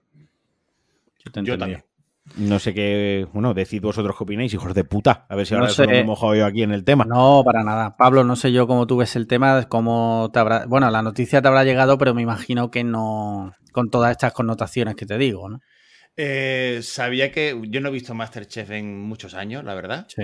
Eh, sí que conozco el programa, creo que he visto alguna vez algún recorte sobre Verónica Forqué en él, que se le veía como una persona muy irascible y un poco pues salida de sí en algunas ocasiones, pero no más que cualquier personajillo televisivo, aunque yo no sabía que ella, o pensaba que ya no lo era anteriormente, la primera vez que la he visto en este tipo de situaciones. Sí. Eh, yo lo que sí que veo que aquí normalmente se tiende a poner la, la responsabilidad en los creadores de contenido o en la audiencia. Yo siempre soy más partidario de poner la responsabilidad en la audiencia, más que en el creador de contenido. Eh, porque digamos que si lo vemos que tan triste es o si no nos gustara el contenido tan duro, lo dejaríamos de ver y automáticamente eso en masa hace que se cambie la forma en la que se crea el contenido, porque al final los creadores están diseñando cosas para para que sean vistas, claro. Para que sean vistas, que es lo que es muy obvio con Internet, con los algoritmos, pero bueno, pero en televisión de otra forma, pero al final es el mismo mecanismo de una forma o de otra. Lo que no sé, os pregunto, ¿Televisión Española sigue poniendo anuncios publicitarios? en, no. Hace, hace, años, hace años que, se, que lo quitaron, no hay anuncios. Bueno, el programa a lo mejor tiene algún patrocinador. No, pero, Tiene, tiene publicidad dentro del propio programa. Es decir, product ah. placement, pero no hay, no se van 12 minutos no hay, No hay cortes publicitarios, correcto. Ok, no hay cortes publicitarios, pero sí hay ingreso publicitario. Supongo que sí, porque a veces se ve que anuncian algún electrodoméstico o algo dentro del programa. Claro, que si no, no, sé, porque el Masterchef es un, es un formato de éxito mundial, tiene que ser muy caro tenerlo, nada más que los derechos, aparte de producirlo, pues tienen que haber ganancias de, de algún tipo. Lo que por otro lado ya es la discusión de que creo que si una televisión es pública y dice de quitar los anuncios, también tendría que quitar product placement. Y si el Sí. contenido es una basura, o una basura, entendamos basura como que no lo ve mucha gente, pues que sea así. Pues que pongan ópera todo el día, grabada en directo. Me parecería bien y tendría que ser la, la función de la televisión pública. El, tema está en que Masterchef es uno de los pro- programas o, o que hace esa noche hace el Sari lo hace Masterchef. Quiero decir, es muy difícil parar eso cuando está siendo, ya no te digo el programa más visto de la televisión pública, que probablemente lo fuese, sino además uno de los programas más vistos o el más visto en su franja horaria cuando se emite. Yo creo, mira, el, el problema no está en el formato Masterchef, porque yo he, está visto, en cómo se hace aquí. yo he visto Masterchef USA muchas temporadas, he visto Ma- Masterchef España, el normal, no el Celebrity, muchas temporadas, y hay una diferencia abismal. Para empezar, el de Estados Unidos dura 45 minutos. Bueno, eso es lo Y- primero. Y se centran en lo que es el concurso. O sea, es pues el que sabe cocinar tira para adelante y el que no sabe cocinar a tomar por culo. Aquí es, para empezar, dura tres horas. Y ya empiezan con las penas. Desde el primer episodio del Masterchef, no, yo esta receta la hago porque mi abuela, antes de morir, me dio la receta. A ver, no me cuentes, o sea, es que no, es, el problema de todo lo de, de la televisión en España, que tú ves Got Talent, ves lo que sea, y siempre tiene que haber como un trasfondo de la persona. A ver, si es Got Talent, pues que salga un tío con los cojones dando vueltas haciendo malabarismo, ¿vale? Porque es de gente que tiene talento, no es gente que en el- su lecho de muerte su madre le dijo, "Mm, tienes que ir a Got Talent.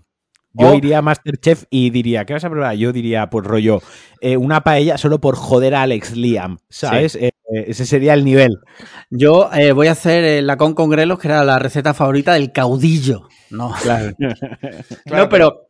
Dime, dime, Pablo. Es de, es de esa forma, pero igual que, por ejemplo, os gusta la Isla de las Tentaciones, Sí. que es un Masterchef donde cambian cocina por penes. Sí. eh, No exactamente. no, no- no lo he visto nunca, pero me lo nota. imagino, la verdad. Se acerca, se acerca bastante. sí. en, to- en- en Masterchef, o por lo menos, por lo menos se esfuerzan en, en- en cocinar y en aprender una skill que te sirve para tu vida. En lo otro no. Bueno, Sí. lo otro es clases de seducción, ¿no? Que también hay Sí, mucho sí. coaching de esos. No, no sé, pero no lo he visto. Simplemente me refiero que al final el, el formato reality, de una forma o de otra, es lo que vende. Gran Sí. Hermano era puro reality, vendió muchísimo durante muchos Sí. años en España. Entonces, cualquier cosa al final le pones algo de reality para complementar y el reality se come al contenido de verdad, ¿no? Sí. Tristemente. Eso verdad, a mí, sí. a mí me gusta cocinar y el Masterchef lo dejé de ver en su momento porque era como me he salido de hora y media o lo que durara sin saber o haber visto ninguna cosita de cocina interesante Sí.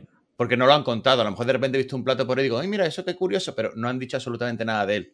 Sí, se han Y, centrado en, en las historias de las personas. Exactamente. A ver, porque en España vende más eso. Quiero Sí. decir, eso tam- a mí tampoco me gusta. Yo también lo dejo de ver, pero sí que es cierto que en España en la miseria, Claro. lo hemos dicho nosotros muchas veces aquí en el podcast, Sí. que eh, a la gente le gusta más cuando hablamos de nuestras miserias que cuando hablamos de nuestras alegrías. Y porque somos un país donde la miseria miserablemente, valga la redundancia, vende muy bien y gusta mucho. O sea, nos gusta mucho, nos gusta mucho ver jodido a los demás para sentirnos bien con nosotros mismos, que es una cosa muy chunga, pero que en este país gusta mucho. Quiero decir, eh, cuando ven, ¿por qué en Estados Unidos por ejemplo, los formatos de, de mansiones, de reformas de estas loquísimas, de cochazos funcionan tan bien. Eh, aquí en España no acaban de encajar esos programas porque a la gente no le gusta ver cómo enseña su mansión de 3 millones de euros en la costa, ¿vale? Porque la gente no le gusta eso. A la gente le gusta ver que lo que está saliendo estás peor que tú. Le gusta Callejeros, el gitano en el barrio, criando gallos de pelea. Es- Claro, y dice, y que bien estoy, y bien estoy yo. Y nos gusta leer las tentaciones porque vemos miseria en gente guapa. Y digo, bueno, yo soy feo, pero por lo menos no tengo esas miserias en mi vida, ¿no? Esos dramas. Y es, es así, eso, eso es, es una realidad. Ahí se ve en la diferencia de Estados Unidos-España. Por ejemplo, eh, mi mujer lo que me. Ella es profesora, ¿no? Y era, ha sido profesora en un colegio concertado en Madrid y ahora es profesora aquí en un colegio público en Estados Unidos. Digo simplemente por contexto. Y ella me decía, cuando estábamos en, en España viviendo, es que de repente llega una compañera y me empieza a, a soltar una chapa de su vida, de que ha ido al médico, de que sí que tiene almorranas, que se acaba de ir al cuarto de baño y qué tal. Que, y claro, pero decía, yo no estoy acostumbrada a esto. Y de repente, y aquí en Estados Unidos todo lo contrario. Aquí la gente es el mm, políticamente correcto de, hi, how are you? ¿Cómo estás? Sí. Yo al Pero sin esperar una respuesta, ¿no? Exactamente, yo al principio contestaba, o how, how was your weekend? Y yo, ah, pues me lo pasé muy bien, fui a este parque, no sé qué, y la gente ya mirándome raro y retrocediendo en la oficina para irse a otra esquina, como diciendo, este tío, ¿qué está Claro, haciendo? luego, luego les escribías para tomar una cerveza y te decían que no. Yo, mira, por ya terminar con este tema, a mí lo que, me lo que más me ha escamado de todo este debate es que he visto a gente que yo tengo fichada, ya sabéis que, bueno, yo soy muy observador en Twitter y demás. Gente que, por ejemplo, cuando Ana Rosa Quintana dijo que se retiraba de la tele porque tenía cáncer, gente que se alegró y dijo, a ver si se muere la puta nazi esta. De repente, de repente, eh, son como guardianes de la moral y nos echa la culpa a los demás de lo que le ha pasado a Verónica Forqué porque hemos visto Masterchef y hemos, eh, hemos eh, pa- participado de eso. Y es como, a ver, a ver, a ver. O sea, relájate que si somos responsables, somos responsables todos y si no, ninguno. Y somos responsables de todas las cosas. O sea, A ver, eso, eso, eso sería un poco como decir que si has ido al cine a ver El Caballero Oscuro, eres responsable en parte de la muerte de Heath Ledger, del, del actor. ¿acaso es decir, mentira? Que, insisto, yo no... O sea, yo puedo ser culpable de retroalimentar esa gran maquinaria, pero no del caso concreto de esa persona y tampoco Pues ha habido estaba, gente, decir. ha habido, pues ha habido gente que ya, o sea, directamente la máquina de mierda.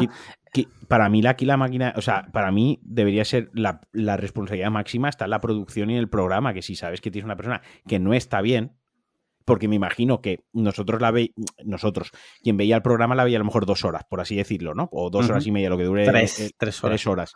Pero claro, los, los de producción ahí a lo mejor la veían dos o tres días a la semana, eh, la, dura- la grabación eran ocho horas.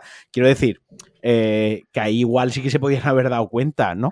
Eh, Pero es lo que decía Pablo también, como la gente lo ve, lo producimos, lo hacemos porque la gente lo va a ver. Ah, no, no, pero quiero decir, insisto, el que lo está viendo no puede saber eso. El que está allí en producción, Ya. igual que, igual que tienes, eh, si se rompen un pie, tienes un médico y sabes que se ha roto un pie Sí. y lo cura y le dan la baja y tal, bla, bla, bla, bla. Coño, si ves que esa persona no está bien porque vas ocho horas al día o diez horas al día, tres días a la semana con ella, eh, digo yo, digo yo que igual dices, oye, ve al médico o qué está pasando, o, ¿sabes? Ese es el primer filtro antes de que eso llegue a nuestras casas, porque eso cuando llega a nuestras casas ya está grabado. O sea, eso ya estaba grabado Sí, ¿Me de hace explico? meses. Sí, de hace sí. meses. O sea, no podemos tener ninguna responsabilidad porque ya estaba grabado. In- independientemente de que no lo hubiésemos visto, eso ya estaba grabado. Me explico. Ella ya había pasado por el programa. Porque a lo mejor el programa lo emiten tres días y al cuarto día dejan de emitirlo porque no tiene audiencia. Pero grabado ya está. O sea, por ahí ya ha pasado.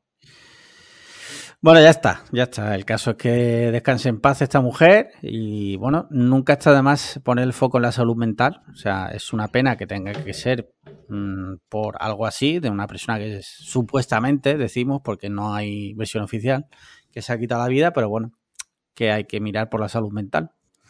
O sea, no, estés triste. Si estás triste, no estés triste. Es básico, es la primera línea. No, pero, pero es verdad que es un poco de cultura sobre salud mental, que yo no tengo ninguna, por cierto. Sí. Pero eh, por eso sé que la gente en general no tiene, porque nunca me la han dado, o es Sí. difícil acceder, o, o te preocupas, o, o no está al acceso. Es decir, si alguien le da un infarto al corazón, todo el mundo sabe que tienen que parar de grabar, o se rompía el pie, como decía Marquino, Sí. Y que tienen que parar porque no hay otra opción. Pues también debería haber que la gente saber leer ciertos indicadores. Yo sé que eso seguramente sea muy complicado, pero nunca está de más tener un llamamiento para que la gente también sepa identificar ciertos síntomas o darle la gravedad y decir, oye, pues ante tal Y- peligro vamos a parar ciertas cosas. Y una cosa Eso que ideal. una cosa que creo que pasa, eh, y hablo de España porque es lo que yo conozco, que hay como un tabú que si tú, por ejemplo, porque esto yo lo he observado muchísimo, tú, por ejemplo, le dices a tus padres, ah, pues estoy triste, tal, respuesta mm, tipo de, un- de un padre es, anda ya con las tonterías. Y es como, a ver, no pasa nada, se puede hablar, vamos a hablarlo. O sea, no, por reducir, o sea, por intentar quitarle importancia, el problema no desaparece. Es más, es bastante probable de que se haga más grande. No sé si me explico. Sí, sí, totalmente. Y que no pasa nada por hablarlo. O sea, si estás mal, vamos a intentar crear ambientes en los que tú puedas hablar con tranquilidad de lo que te pasa, si te apetece. Claro, y ese es el primer paso. Luego también están los psicólogos, psiquiatras. Sí, evidentemente. La primera barrera es lo que tú comentas, es decir, tener un espacio donde puedas hablar de tus sentimientos, de cómo te encuentras y que pueda haber algo más allá del no estés triste, ¿no? sí, mira, eh, hoy me ha salido un TikTok de, de Angie, la cantante, que por lo visto no tenía ni puta idea, pero hace poco empezó a hablar ella de que se encontraba mal, de que estaba triste, de que tenía un poco de ansiedad, y dice que recibió un montón de comentarios de gente tipo, eh, tú que sabrás lo que es estar mal, yo soy madre soltera, y es como, a ver, vamos a ver. O sea, porque hay que comparar los problemas. ¿Qué pasa? Que una persona, a lo mejor muchas veces se piensa, una persona que tenga trabajo, que aparentemente le va bien, no puede estar mal.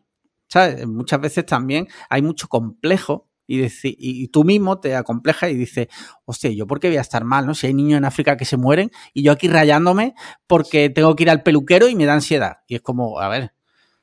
Sí, sí, evidente, sí incluso eh, hay ciertos estudios de psicología sobre estadísticas de suicidio, aunque luego que he hablado de esto alguna vez con un amigo psicólogo me decía que estaban un poco desacreditados por el, formato en el que se hicieron, que creo que se llama el estudio de suicidio de Durkheim o algo así, seguro que me equivoco, y era uno de los factores que hacían más probable, digamos, hablemos de suicidio como el extremo total de una enfermedad mental, ¿no? Digamos, la, parte ya extrema. Evidentemente, en muchísimos grados y la gran mayoría no tiene por qué llegar allí ni, ni cuestionarse esa parte.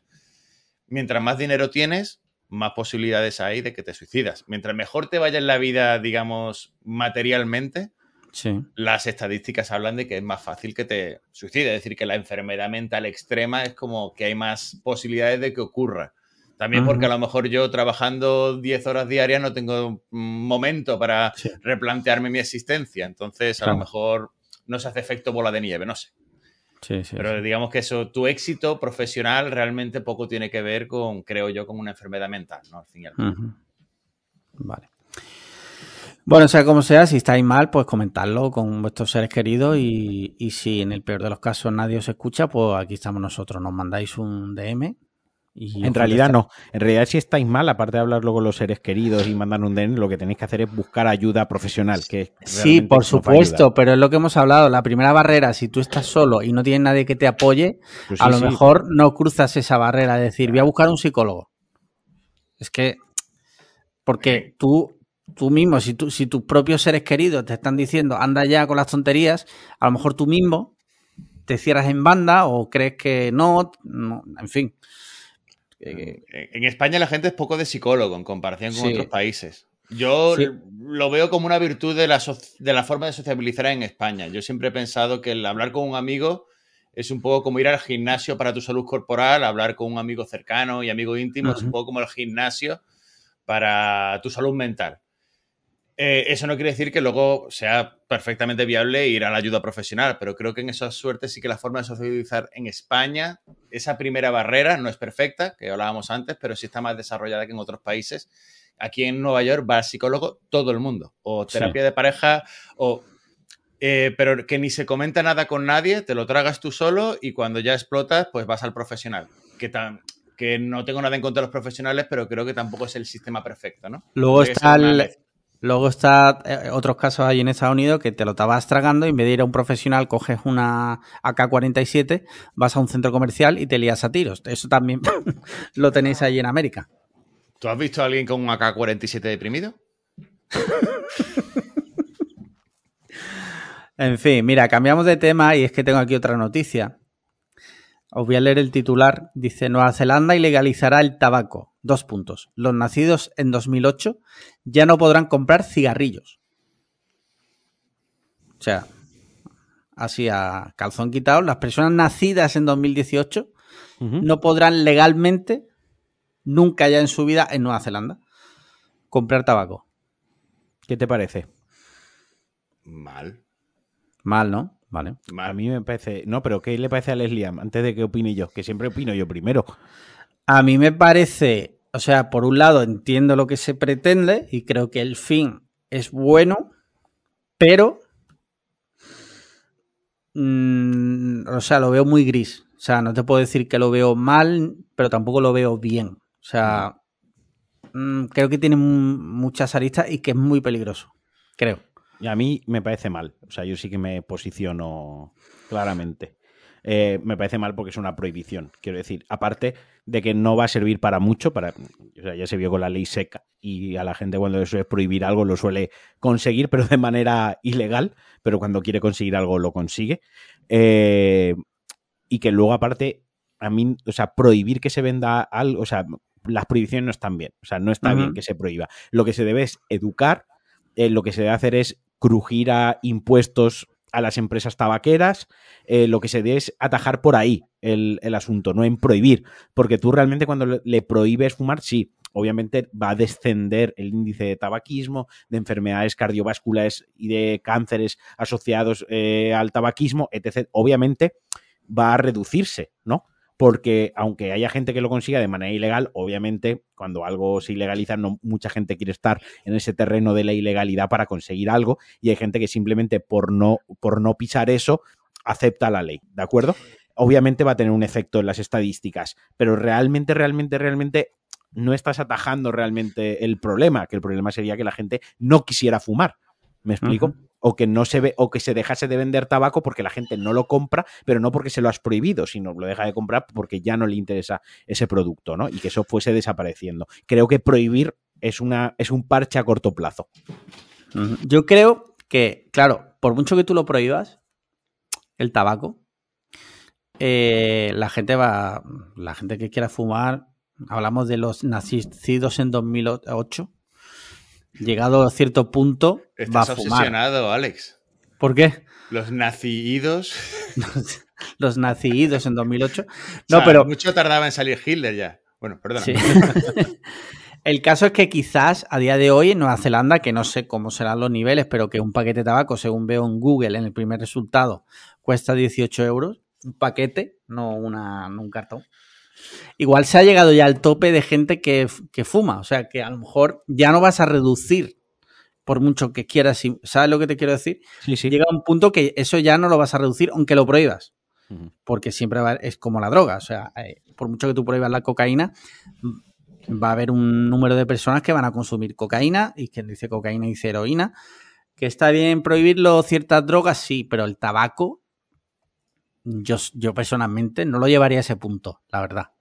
Yo tampoco, yo tampoco. Quiero decir, por, no sé, no lo y veo. Yo, y yo no fumo ni he fumado. O no lo veo igual que la, no lo veo comparable a, la heroína. No, claro. no, por tu comentario, sino por el que pueda pensar alguien, ¿sabes? Sí, sí. No sé, Pablo, que. Hoy en día se mueve todo hacia. Y yo estoy de acuerdo con la legalización de las drogas en general legalizarlas y regularlas, ¿no? Creo que es la solución y a dónde vamos a acabar casi 100% seguro con prácticamente todas las sustancias. Eh, así que el camino inverso lo voy a ver mal siempre. Ya sin entrarnos en cómo de fuerte es el tabaco como droga, que si la gente al final lo va a consumir, si no, pero yo creo que la, al menos para mí personalmente la discusión de que legalizar las drogas es positivo a la hora de gestionar y regular su consumo y su y el daño que hacen a la sociedad. Entonces, el paso inverso lo veo negativo siempre. O sea que tú, según lo que extraigo de tus palabras, estarías de acuerdo con que se vendiera heroína en la puerta de los colegios, ¿no? Eso es lo que extraigo yo de lo que estás diciendo. Eh, exactamente. eso es exactamente lo que has dicho. Palabra por palabra lo que él quería expresar. exactamente. eso. Le has dado al clavo. él lo hubiese expresado mejor. Es un tema jodido, tío, porque, a ver, yo no fumo, no he fumado, estoy en contra del tabaco. ¿vale? Estoy, en contra, no hago campaña en contra, pero mm, bueno, pues creo que la gente debería dejar de fumar. Dicho esto, yo jamás le digo a nadie que fume, deja de fumar, o sea, mm, tanto a mis amigos que fuman, incluso a mi madre, alguna vez se lo puedo decir, oye, a ver si te dejas de fumar, pero tampoco hago una campaña activa porque es algo muy personal, sé que no es fácil dejar de fumar y bueno, que al final del todo cada uno decide lo que quiere hacer con su vida, sobre todo personas adultas. Entonces, siendo yo contrario al tabaco, pues no estoy de acuerdo, ¿vale? Pues... ¿Qué nos queda? ¿Qué hemos visto esta semana, no? Eh, mira, de videojuegos, si, te parece, empezamos por los videojuegos. Eh, eh, hemos probado la demo de Matrix. ¿Cómo, cómo se llamaba? Matrix. ¿Cómo es? Matrix a Weekend. A Weekend. Vale, es que no me acuerdo cómo se llamaba. Matrix A Weekend and Unreal Engine 5 eh, Experience o demo, creo que era. Eh, Exacto, es que han sacado una especie de demo técnica de, de un juego de Matrix en Xbox y PS5. Eh, está muy chula. O sea, es, es impresionante. Pablo, tú sé que no tienes PS5 ni Xbox, pero te recomiendo que le eches un vistazo en YouTube, que te busques vídeos en 4K porque...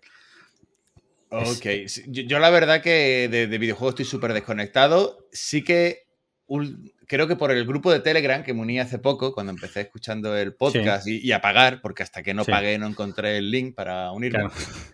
Eh, he visto ya algún como demo de algún vi- videojuego nuevo que es que no, no he visto hace años que no veía Sí. y me quedé a cuadros de Sí. en el portátil viendo digo, ah, que ahora los videojuegos se ven así. O sea, claro, tú imagínate el anterior, a lo mejor he visto de los primeros Call of Duty, yo jugué algo, Sí. pero en plan dos minutos. O sea, el salto que he visto al juego que de repente digo, pero estas luces por todas partes y estos efectos, esto, esto El, es el tema es que lo que han enseñado, o sea, el Unreal Engine 5 se va a lanzar en unos meses. Sí. ¿De acuerdo? Eh, entonces, el Unreal Engine 5 es una- un motor gráfico, es una tecnología que los desarrolles- de- desarrolladores pueden elegir utilizar, ¿no? Eh, pertenece a Epic, que son los dueños de Fortnite, para ir cerrando un poco lo que es el conglomerado de, de empresa.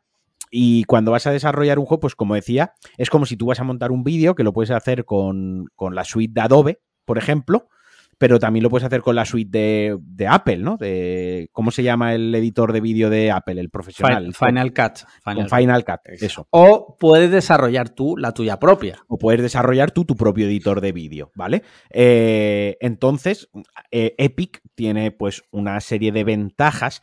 Por ejemplo, si no puedes pagar la licencia a Cholón, no puedes pagar el 100% de la licencia, puedes, eh, se quedan con el 50%, no sé ahora los porcentajes, esto es un número que le doy un valor para que entendáis cómo funciona. Se quedan un 50% de lo que recauda el juego durante cinco años, ¿no? Se quedan parte de- como un royalty de lo que venda el juego por usar su tecnología o puedes pagar la licencia y, y follarte el motor gráfico como a ti te dé la gana. ¿De acuerdo? Entonces, esto que han sacado, esto que han mostrado, es un partner entre Warner Bros. Media y Epic para aprovechar el lanzamiento, el estreno de Matrix dentro de unos meses, para promocionar el Unreal Engine 5, que es el próximo motor de Epic, es el siguiente, el 4, pues ahora va el 5, ¿no? Eh, aprovecharon, pues eso, eh, recrea el principio de la demo técnica, recrea la, varias escenas de la película, hasta tal punto que dudas si lo que estás Sí. viendo es en la película o si estás viendo el, el videojuego, ¿no? Porque además una cosa muy buena que lo genera en tiempo real la PlayStation. O sea, sí, sí, que no es un vídeo, no es un vídeo. no es un vídeo ni es un ordenador de 7.000 euros eh, brutal, con una última tarjeta gráfica que no se puede comprar por la especulación. No, no, que es tu puta PlayStation 5 o tu Xbox Series X quien está generando todo eso que estás viendo, ¿no? Entonces Ujú. llega un momento, al principio yo no sabía si era escena de la película o era escena eh, eh, generada por el motor gráfico. Luego he visto comparativas, se ve pues en, en el etalonaje, en, en el grano, en ciertas cosillas pero es increíble. Luego te dejan jugar un poquito, tiene como unos disparitos, un, como interactivo, y luego ya viene la parte guay. La parte guay que es que te dejan solo en la ciudad, recreado, recreado la ciudad, y te dejan coger un coche, puedes ir corriendo o con una especie de dron y tiene un modo foto, donde ya se ven auténticas barbaridades del nivel de detalle que alcanza, que alcanza la ciudad, los coches, los reflejos, los materiales, etc. etc. Es, ¿Esto qué quiere decir? Que igual dentro de cuatro, cinco, seis años, eh, o tres años incluso, los juegos ya tenemos un GTA, por poner un ejemplo, un, mundo, un juego de mundo abierto que se ve así. O sea, que eso es el puto mundo abierto. Ahora, Sí, sí. ahí hay detrás pues un trabajo de optimización, de diseño, de software, de, de bla, bla, bla, de mil cosas que ya lo, el desarrollo de un videojuego detrás. Pero lo que es increíble es la tecnología que la tenemos en 2021 en una PlayStation 5 y eso no se había visto, además, que no fue filtrado en plan de, ¿se ha visto un teaser Sí. de lo que... No, no, es que eso dijeron, ah, lo podéis descargar, ¿sabes? Sí. Entonces es, es brutal. Sí, sí. Tema de videojuegos, Pablo, ¿cómo lo llevas tú? Porque yo sé que tú le das a la Super NES, ¿no? Sí, bueno, yo nunca he sido mucho de jugar. O sea, mi última consola que de verdad jugué fue la PlayStation 1, eh, Sí. PlayStation 2 un poquito y ya de corté por lo sano. No, no fue un hobby que siguiera trabajando más. Y ahora lo que tengo es una Super Nintendo PAL de toda la vida con un cartucho de, de 100 juegos, más unos cuantos cartuchos que, que tengo por ahí. que es con la que juego de vez en cuando. Eso sí, mandos ya inalámbricos, adaptados, que me compré los buenos. Y entonces ya le fui sacando jugo a eso y lo último que me he comprado es una especie de... Eh, una, un TV Box que viene ya con todos los emuladores del mundo mundial cargados hasta justo PlayStation 1, para que hablemos de calidad. PlayStation 1 va más o menos bien, Dreamcast algún juego medio se puede jugar, pero ya van todos con muchos, saltando muchos frames. Y esa es eso lo que estoy jugando, que tengo ahí como 15.000 juegos, todos los juegos de las consolas clásicas del mundo, de los, de los hasta de Amstrad y temas Amiga 500 y cosas parecidas. Muchos no funcionan, otros sí, pero la verdad que eso es lo que, lo que juego. Que yo sé que totalmente fuera de la conversación que estáis teniendo. No, pero eh, oye, yo a mí me encantan también los juegos clásicos. ¿eh? Yo, lo último que he jugado así como más serio es la creo que se llama La Tropa Goofy de Super Nintendo. Pero porque busco juegos de dos en las que puedo involucrar a mi mujer, porque normalmente es como terminamos de trabajar, acostamos a la niña y buscamos un, algo que hacer. Lo típico es ver películas, pero o ver series, pero al final te cansas un poco y he conseguido, pues siempre voy buscando como ese juego de dos que veo que es relativamente sencillo, porque ella tampoco nunca ha estado mucho en videojuegos, que es colaborativo y podemos pasar un rato simpático. Por ejemplo, con eso, la tropa Goofy, que es como un RPG muy sencillito, muy, muy, muy sencillito, pues, pues nos sirve y encantados. Y, ahora quería empezar a jugar al. Creo que se llama uno de Mickey y Donald de la Sega. Creo que es el World of Illusion o Castle of Illusion. El Castle of, el Castle of Illusion era solo de Mickey. Mickey y el, Sí. Y el otro, el, que, el otro, no recuerdo tampoco el nombre. Ese es muy bueno, ¿eh? Ese Creo es que es muy bueno.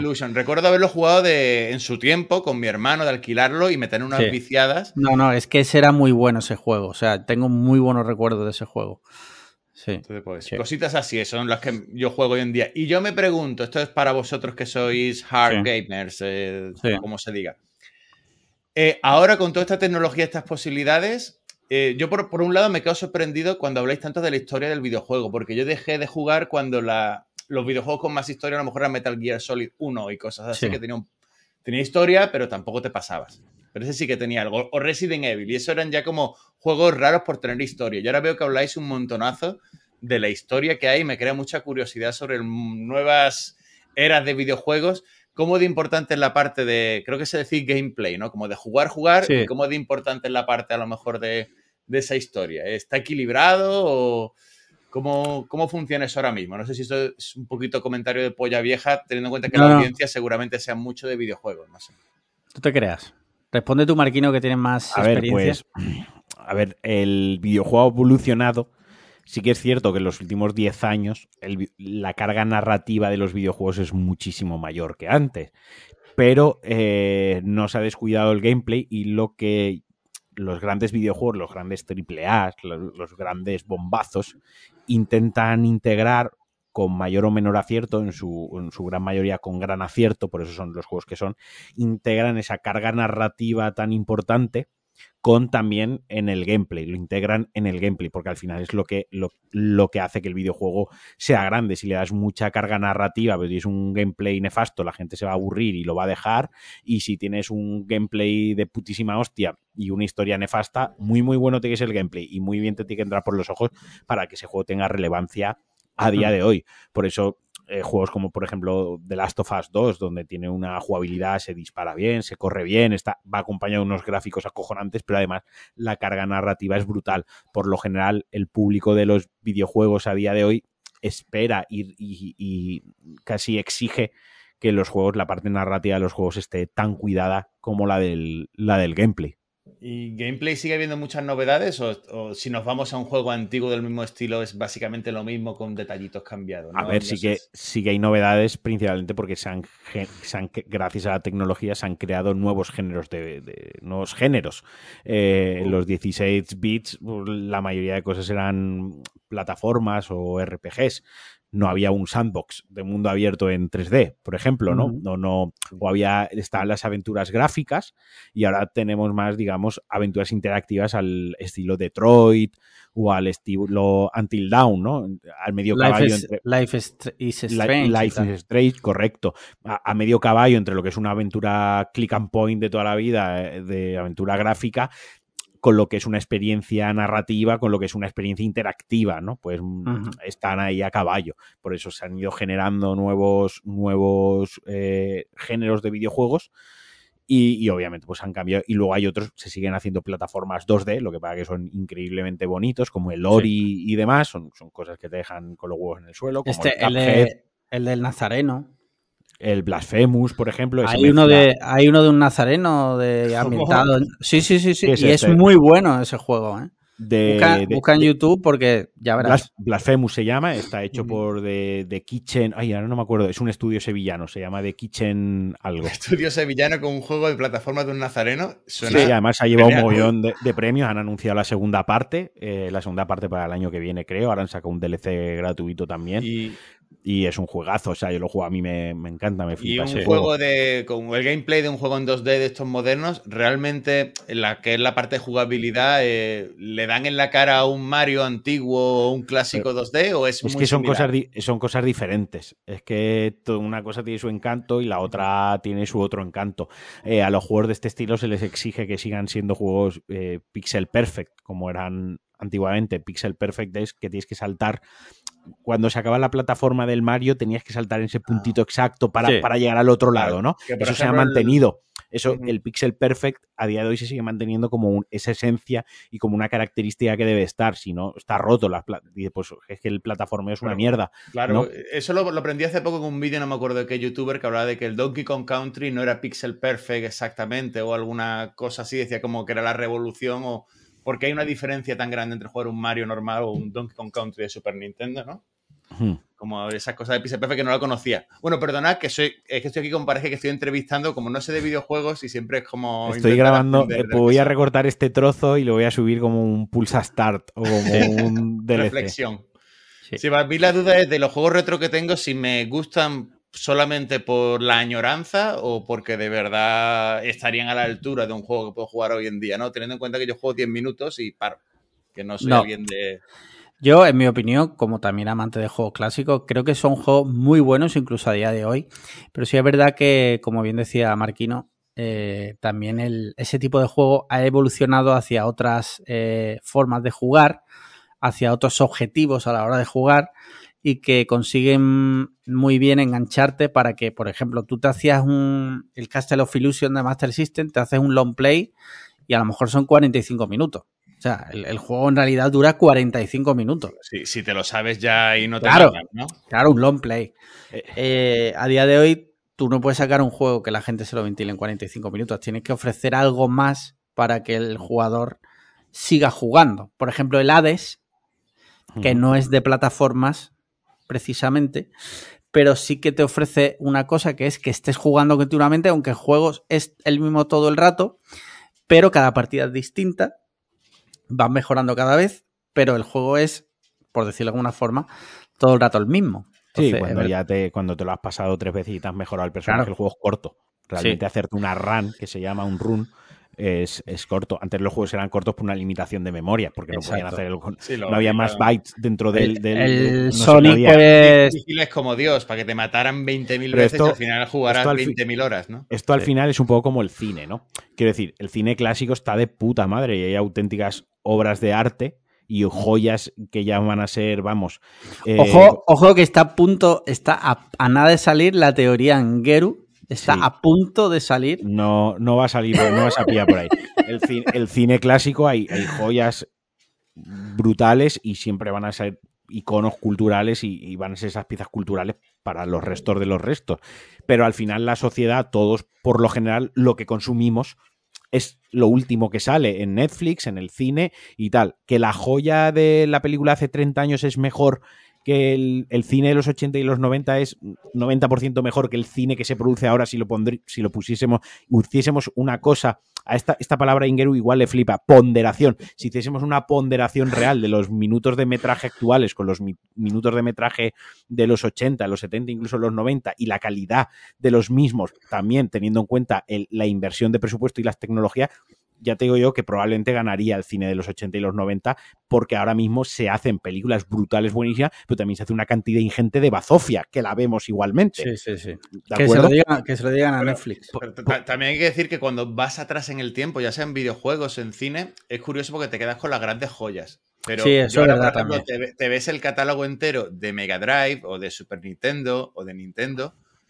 Uno de cada 47 juegos merece la pena jugar más de un minuto, desde mi humilde opinión. Y sí, pero es que si había morralla. Y a día de hoy, y a día de hoy hay muchísima morralla los videojuegos también, pero muchísima morralla sí que es cierto que por lo general todos los juegos entran mejor por los ojos y se juegan mejor, pues porque los gráficos son más bonitos, porque la tecnología es mejor, porque los controles son mejores, pero esto es exactamente lo mismo que yo estoy, pero esto nos puede llevar a la confusión de creer que ahora todos los videojuegos per se son mejores y que no hay morralla, ¿no?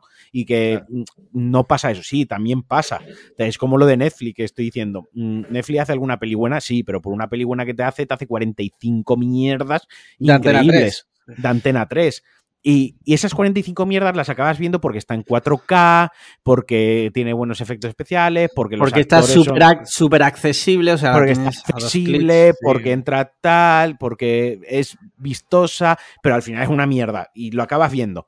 Quiero decir, con esto no estoy criticando directamente, eh, sin entrar más en detalle, el modelo actual, ¿no? Eh, simplemente observo la evolución y, la, la, narro. Pues esto ha evolucionado así. Pero ya está, quiero decir. Y hay gente, hay gente a donde iba, que hay gente que solo juega juegos retro porque es lo que le mola, ya está, pero gente que se gasta miles de euros en una recreativa para casa, en modding, en conseguir juegos antiguos de la SNK, en pantallas, en pantallas, en tal, no sé qué, en tecnología retro, se gastan miles y miles de, euros, igual que hay gente que se gasta miles y miles de euros en tener la última torre con la última tarjeta gráfica, con la última televisión. Que hay más de los segundos, hay más de los que juegan a videojuegos actuales, por supuesto, por eso la industria cada vez crece y avanza más. Pero lo otro también existe, igual que hay gente que, que solo ve cine clásico, y hay, pero también ve de vez en cuando cine actual y por lo general lo que más ve la gente es cine actual. Por eso mismo la industria del cine también sigue creciendo. Sí, sí, entendido. A mí la, verdad que la comparativa con el cine, que yo soy mucho de cine más que de videojuegos, me creo que, he conseguido comprender ahí el, punto que decías perfectamente. Muy bien, me alegro. Bien. el speech ha servido para algo. El que te abra la boca con un eh, zapato soy yo. Eh, hablemos de series. ¿Qué has visto recientemente, Marquino? Bueno, como has hablado mucho, que, que nos hable Pablo. ¿Has visto alguna serie recientemente, Pablo? estoy ahora mismo viendo Succession. Vale. Eh, la tercera temporada. Las dos primeras me encantaron. Esta tercera un pelín menos, pero aún así considero que es una serie, como tú dirías, top, muy top. Eh, todos los. Muy top. Muy top. Los personajes son todos deleznables, eh, y, pero el mérito es que todos te caen bien siendo malísimas personas y no hay por dónde cogerles. Pero, pero está la verdad que muy bien contada. Esta tercera temporada no sé si que yo me he aburrido o la tenía muy idealizada, pero he sentido un pequeño bajoncito, especialmente los dos, tres primeros capítulos. El caso es que todo el mundo está, está viéndola. O sea, muchísima gente que conozco la está viendo y la recomienda. Yo a ver si me pongo, la tengo pendiente, tengo ganas de verla y, ya está. Y luego eh, estoy viendo Sex Education por tu recomendación. Muy buena, sí. ¿Te está gustando? Me, está gustando mucho. Voy casi por la última temporada eh, que hay publicada. No sé si van a publicar más. Me faltarán dos o tres episodios. Sí, sí. Están confirmadas. Está confirmada mínimo una más. Y luego, ¿qué más series? Bueno, simplemente hacer un pequeño inciso de la serie que vi hace poco que más me ha flipado que es la última temporada de Élite. No sé si voy a. Ah, hostia, la, última no la he visto, tío, no tenía estómago. Me parecía ya. Eh, tú sabes cómo esto del barroco, el rococó y el churrigueresco. Esto ya es un. O sea, era, era como ver mi vida en el instituto. Y tú y yo, Alex, que hemos compartido instituto, exactamente tal cual éramos en el instituto. O sea, ya no les basta con tríos, con sexo, pues era como todo ya dado una vuelta de tuerca todavía más, que yo no paraba de reírme. O sea, como comedia me pareció brutal. La verdad que entendiendo lo que estoy recomendando, no una, algo de arte y ensayo, pero como producto basurilla consumible con sexo, jóvenes, excesos, me, reí muchísimo, me reí muchísimo. Cada vez que pasaba mi mujer, que ya no la vio conmigo, era otra vez, pero ¿esto qué es? Y ahora son ahora son cuatro en lugar de tres y ahora, pero, pero, eso- pero ¿cómo estás viendo esto? La verdad que me reí mucho y la, la- la recomiendo muchísimo. Me, me- me pareció muy graciosa. Yo no he tenido estómago, tío. Me, me vi las dos primeras, me gustaron. Siempre he sido defensor de Elite, que la, la he recomendado aquí. Pero la tercera ya me parecía como decir, hostia, aquí ya me bajo. Polla Yo vieja he, tan. yo he vi- yo he llevado mi BlaBlaCar a un actor de la serie Élite. sí, al padre. Al padre. Al padre, al padre de la frutería. Correcto. A Baba. Sí, a Baba. Ah, vale, vale, vale. Sí. Ya me acuerdo. Mira, yo de, de series, y te dejo que siga cogiendo aire. eh, estamos No sé si viendo ahora en, decir de series. en Amazon, pues mejor. En Amazon Prime Video, Historias para no dormir, que es eh, una reedición de lo de Chicho Ibáñez Serrador. Eh, son cuatro historias sueltas, independientes. Eh, me queda una por ver. Eh, regular, regular. Eh, buenas ideas, eh, mm, regularmente llevadas a cabo. O sea, las ideas son buenas, pero esto le pasa mucho, esto pasó también con la reedición de Twilight Zone y todas estas Correcto. cosas que, que hacen, que de primeras muy abierto a ellas, pero luego a la hora de llevarlas a cabo, yo no sé si es lo que hablábamos, de que tenemos idealizadas las originales o que estas no son suficientemente buenas, pero mm, no sé si lo recomendaría, o sea, solo para gente muy, muy... Es basado como en las historias para no dormir de Chicho, ¿no? Sí, Pero sí, es todo- como... Son, son historias nuevas con actores de ahora, directores de ahora. Ah, pero y- historias nuevas, pero Historias digamos, nuevas, sí, sí. Con el mismo aire o espíritu, pero Correcto. nuevas totalmente. Vale. Correcto. Es que hace, hace poco leí una entrevista muy, muy larga con lo- el dúo Calatrava o los hermanos Sí. Calatrava, ¿sabéis? Los cómicos Sí, eh, ya jubilados. Y de estas entrevistas que ves ya con alguien jubilado que nada más que empieza a tirar mierda diestro y siniestro. sí. Pues básicamente decía que la mitad de las cosas de Chicho eran guiones suyos que se lo había robado Chicho. Entonces me imagino a Chicho No jodas. Serrador robándole guiones a los hermanos Calatrava. Hostia. Claro, pero todo el mundo le había robado ideas y ellos eran Sí, unos sí. genios del arte. Bueno, estas cosas de ya cuando Claro. alguien estaba muy mayor, que son Sí. entrevistas muy divertidas. Bueno, simplemente ese inciso. Sí, sí. Curioso. ¿Y tú, Marquino, alguna serie? Yo estoy viendo la última temporada, que ya lo hablaremos cuando proceda, de La Casa de Papel. Porque yo lo hablaría Vale. ahora, diría muchas cosas y, y nos No, no, no. unas buenas risas, pero, pero te voy a, te- también te digo, dentro de dos, dos meses, si no la has visto, yo ya aquí empezaré Vale. a alargar. Suelta Ah, voy a dar-. Soltaré, sí, porque si no, al final voy a querer hablar de la serie y echarme unas risas y no me vas a dejar tú hasta dentro de dos años cuando se alineen los astros y a ti te apetezca verla con tu mujer. Entonces, eh, dos meses y empiezo a soltar. Pues Vale. como resumen de lo de la casa de papel, yo la he visto también, acabé antes de ayer y ni me he acordado de mencionarlo. Yo creo que ahí va Sí, mi es- comentario. Es el mejor resumen, A mí es que me está dejando traumado, me está jodiendo la, Sí, la- la sí. vida. Y tema pelis, Pablo, ¿has visto alguna recientemente? Digna de Eh, reseñar. mm, a ver, pelis, últimamente con las series veo menos. Eh, vi la de, creo que se llama King Richard, de Will Smith, que va sobre... Sí, la del el padre de Serena Williams y Venus y Williams. Venus Williams, exactamente. Ok. Vale. Eh, a mí me gusta el tenis más o menos y bueno, pues te- es gracioso. Hay un momento que sale Arancha Sánchez Vicario. Ah, sí. La, sí, la actriz que hace de Arancha Sánchez Vicario. eh, es gracioso porque se lo tomó en serio. O sea, es un papelito muy de mierda, pero ves como que hacía los gestitos y eso me, me hizo gracia. Sí. Y la película es exactamente como te puedes esperar, sin ninguna Ajá. sorpresa para bien ni para mal. Will Smith Sí. está bien, los actores está bien, el, el tono es ni muy provocativo ni poco, es, es una película muy correcta, la ves bien, pero nada que reseñar especialmente. Vale. Y luego últimamente otra peli que he visto, Bidum, que creo que ya habéis hablado de ella en algún otro capítulo, que me gustó muchísimo. Sí. Y luego también vi hace poco una que se llama coreana, que se llama Burning, Ni idea, un- no la he visto. Sí. Un thriller que está en eh, Amazon Prime, al menos aquí en Estados Unidos. Sí. Eh, es típica como 10 películas coreanas, las 10 mejores películas coreanas. Sí, del, año tal, sí. Sí, pues ese es el Lee Chang-dong, es un thriller como inconcluso, que es interesante. O sea, tampoco la mega super recomiendo, pero da, da que pensar. Te hace darle vueltecitas a la cabeza un poco por su planteamiento final. Creo que os puede merecer la pena. Si os gustan los thrillers Vale. y el cine coreano no se echa para atrás. Ahora que lo has dicho, he he buscado y sí, sí, la tenía fichada. Ok. Está en filming aquí en España. Y ya está. Y por cierto, Alex, ¿ya has bajado la película que te pedí? Mm, no. La voy a buscar, la voy a buscar. Sí, sí, sí, sí. La voy a buscar. Perdona, perdona, tío. no, no, ya aprovechamos. Te la, te la tengo que buscar, sí. Mira, yo he visto, ¿vale? Y voy a ser súper escueto porque vamos ya fatal de tiempo. He visto La Mujer de Negro. ¿Te ha eh, eh, sí, está guay. Está bien. He visto la última de Guy Ritchie que se llama Wrath, of Man, que no sé en español cómo la han traducido. Película. La de Jason Statham, de tema de ro robos de camiones de dinero. y tal. Muchísimas ganas de verla. Yo Hostia, la puse por las nubes. en el buena, podcast. Yo te lo Muy dije, que era, Sí, sí, que era sí, sí. de las mejores de este año. Y además. Ser de las mejores eh, películas de este año. Sí, Abre, abre con una primera escena brutal. Sí.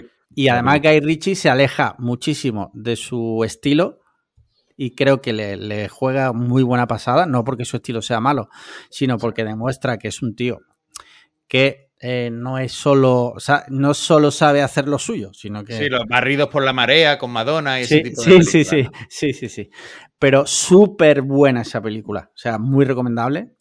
Y luego he visto una de un infraproducto de Netflix que se llama Hipnótico, ¿vale? Eh, o sea, eh, las películas de Antena 3 le, le mean la cara a esta mierda, ¿vale? Voy a reventar la película para que os riáis. Una tía conoce a un psicólogo en una fiesta y decide ir a verlo porque tiene un trauma. Y ahora resulta que este psicólogo, ella empieza a notar cosas raras cuando le llaman por teléfono y pierde la memoria. Es porque este tío la hipnotiza para hacer lo que él quiera. ¿Vale? ¿Por qué? Porque luego se descubre, Porque o sea, puede. voy a spoilearla. Eh, luego se descubre que el tío solo hipnotiza a mujeres morenas que se parecen a su ex mujer que lo dejó o se murió, ya ni me acuerdo, para engañarlas y hipnotizarlas para que sean su mujer, ¿vale? Se descubre todo el final con un policía, o sea, una puta basura. Huele Te ríes, a eso, sí, te, sí. te ríes de lo mala que es, ¿sabes? ¿Y eso estaba en Netflix o En dónde? Netflix, sí. Sí, sí, es de producida en Netflix, la puedes ver si quieres. Pero es que siempre criticas tanto a Netflix. Ya. o sea, sin parar de críticas a Netflix, pero, Es amor-odio, es amor-odio. pero luego es lo que te cautiva. Sí, sí. ¿Y tú, Marquino, que has visto recientemente? Nada, no he visto película, no he visto ninguna. He visto las dos de Spider-Man, que ya las había visto Ah, para, vale. para este jueves cuando vayamos al estreno. O sea, eso ni, ni lo comento. Guay. Y ya está, porque he estado entre estudiar y un poco que he visto la Casa de Papel, pues, he estado liado. Vale, vale, vale. Muy bien, Bueno. pues con esto yo creo que podemos finiquitar. Eh, Pablo, muchísimas gracias por haber venido. Eh, te tendremos en cuenta como nuestro contacto neoyorquino. Yo, si yo no tengo un montón de historias que tenía de- para dar vergüenza sobre Alex, que al final no quería decir, oye, voy a hacer un listado. Digo, cuando haya una oportunidad, la meto, pero no, no la he metido en ningún momento. Así que tengo La tienes, la tienes en papel y todo. O sea, tengo aquí, espérate, os los enseño. Tengo las notas con Hijo todas las Haz cosas una que... cosa, haz una captura, mándamela a mí por privado al Telegram. Ya, ya me encargaré de buscarle hueco. Ya lo Tengo una trolearé lista yo. de todas las cosas que he hecho y no soy su mejor amigo para Mándame. hacer, para hacer grupo con Marquino. Y luego tiene aquí cosas de Nueva York, pues si hacía falta, que no ha hecho falta, las películas y, y luego también o sea, un, un par de cosas hirientes. No, bueno, no hirientes, sino un poquito vergonzosillas. ¿no? Mándame De- la vergonzosa, mándamela ahí. ya le El caso es yo. que seguramente volverás porque, bueno, yo lo he pasado bien contigo. Evidentemente eres mi amigo. Y nada, muchas gracias por haber estado este rato aquí con nosotros. Sí, ¿Puedes este- volver a trabajar? Sí. Sí. No, no, esto lo, voy a, a tu- pa- esto lo voy a pasar por caja, pero vamos, más claro, agua. que cobro por horas. Sí. Pues si este podcast, esta- esto se dice en los podcasts, si esto llega a cuántos retweets, eh, envío un enlace de un late night de televisión de la cadena de televisión local de Málaga, donde sale Alex Lian como invitado, hablando de Eso me videojuegos. lo tienes que mandar a mí por privado, Sí, que sí, yo eso sí, tengo que trolearlo de alguna manera. Eso está por ahí, Bueno, eso está por ahí. Pues nada, Muy bien, muchísimas gracias Marquino y muchísimas gracias a nuestros oyentes, en especial a nuestros mecenas por hacer posible que esto siga con vida. Y ya sabéis, cinco estrellas en Apple Podcast, eh, comentarios y likes en iVoox y nos escuchamos la semana que viene. venga. Muchas gracias. Adiós. Chao. Gracias. Hostia, que no está grabando, chaval.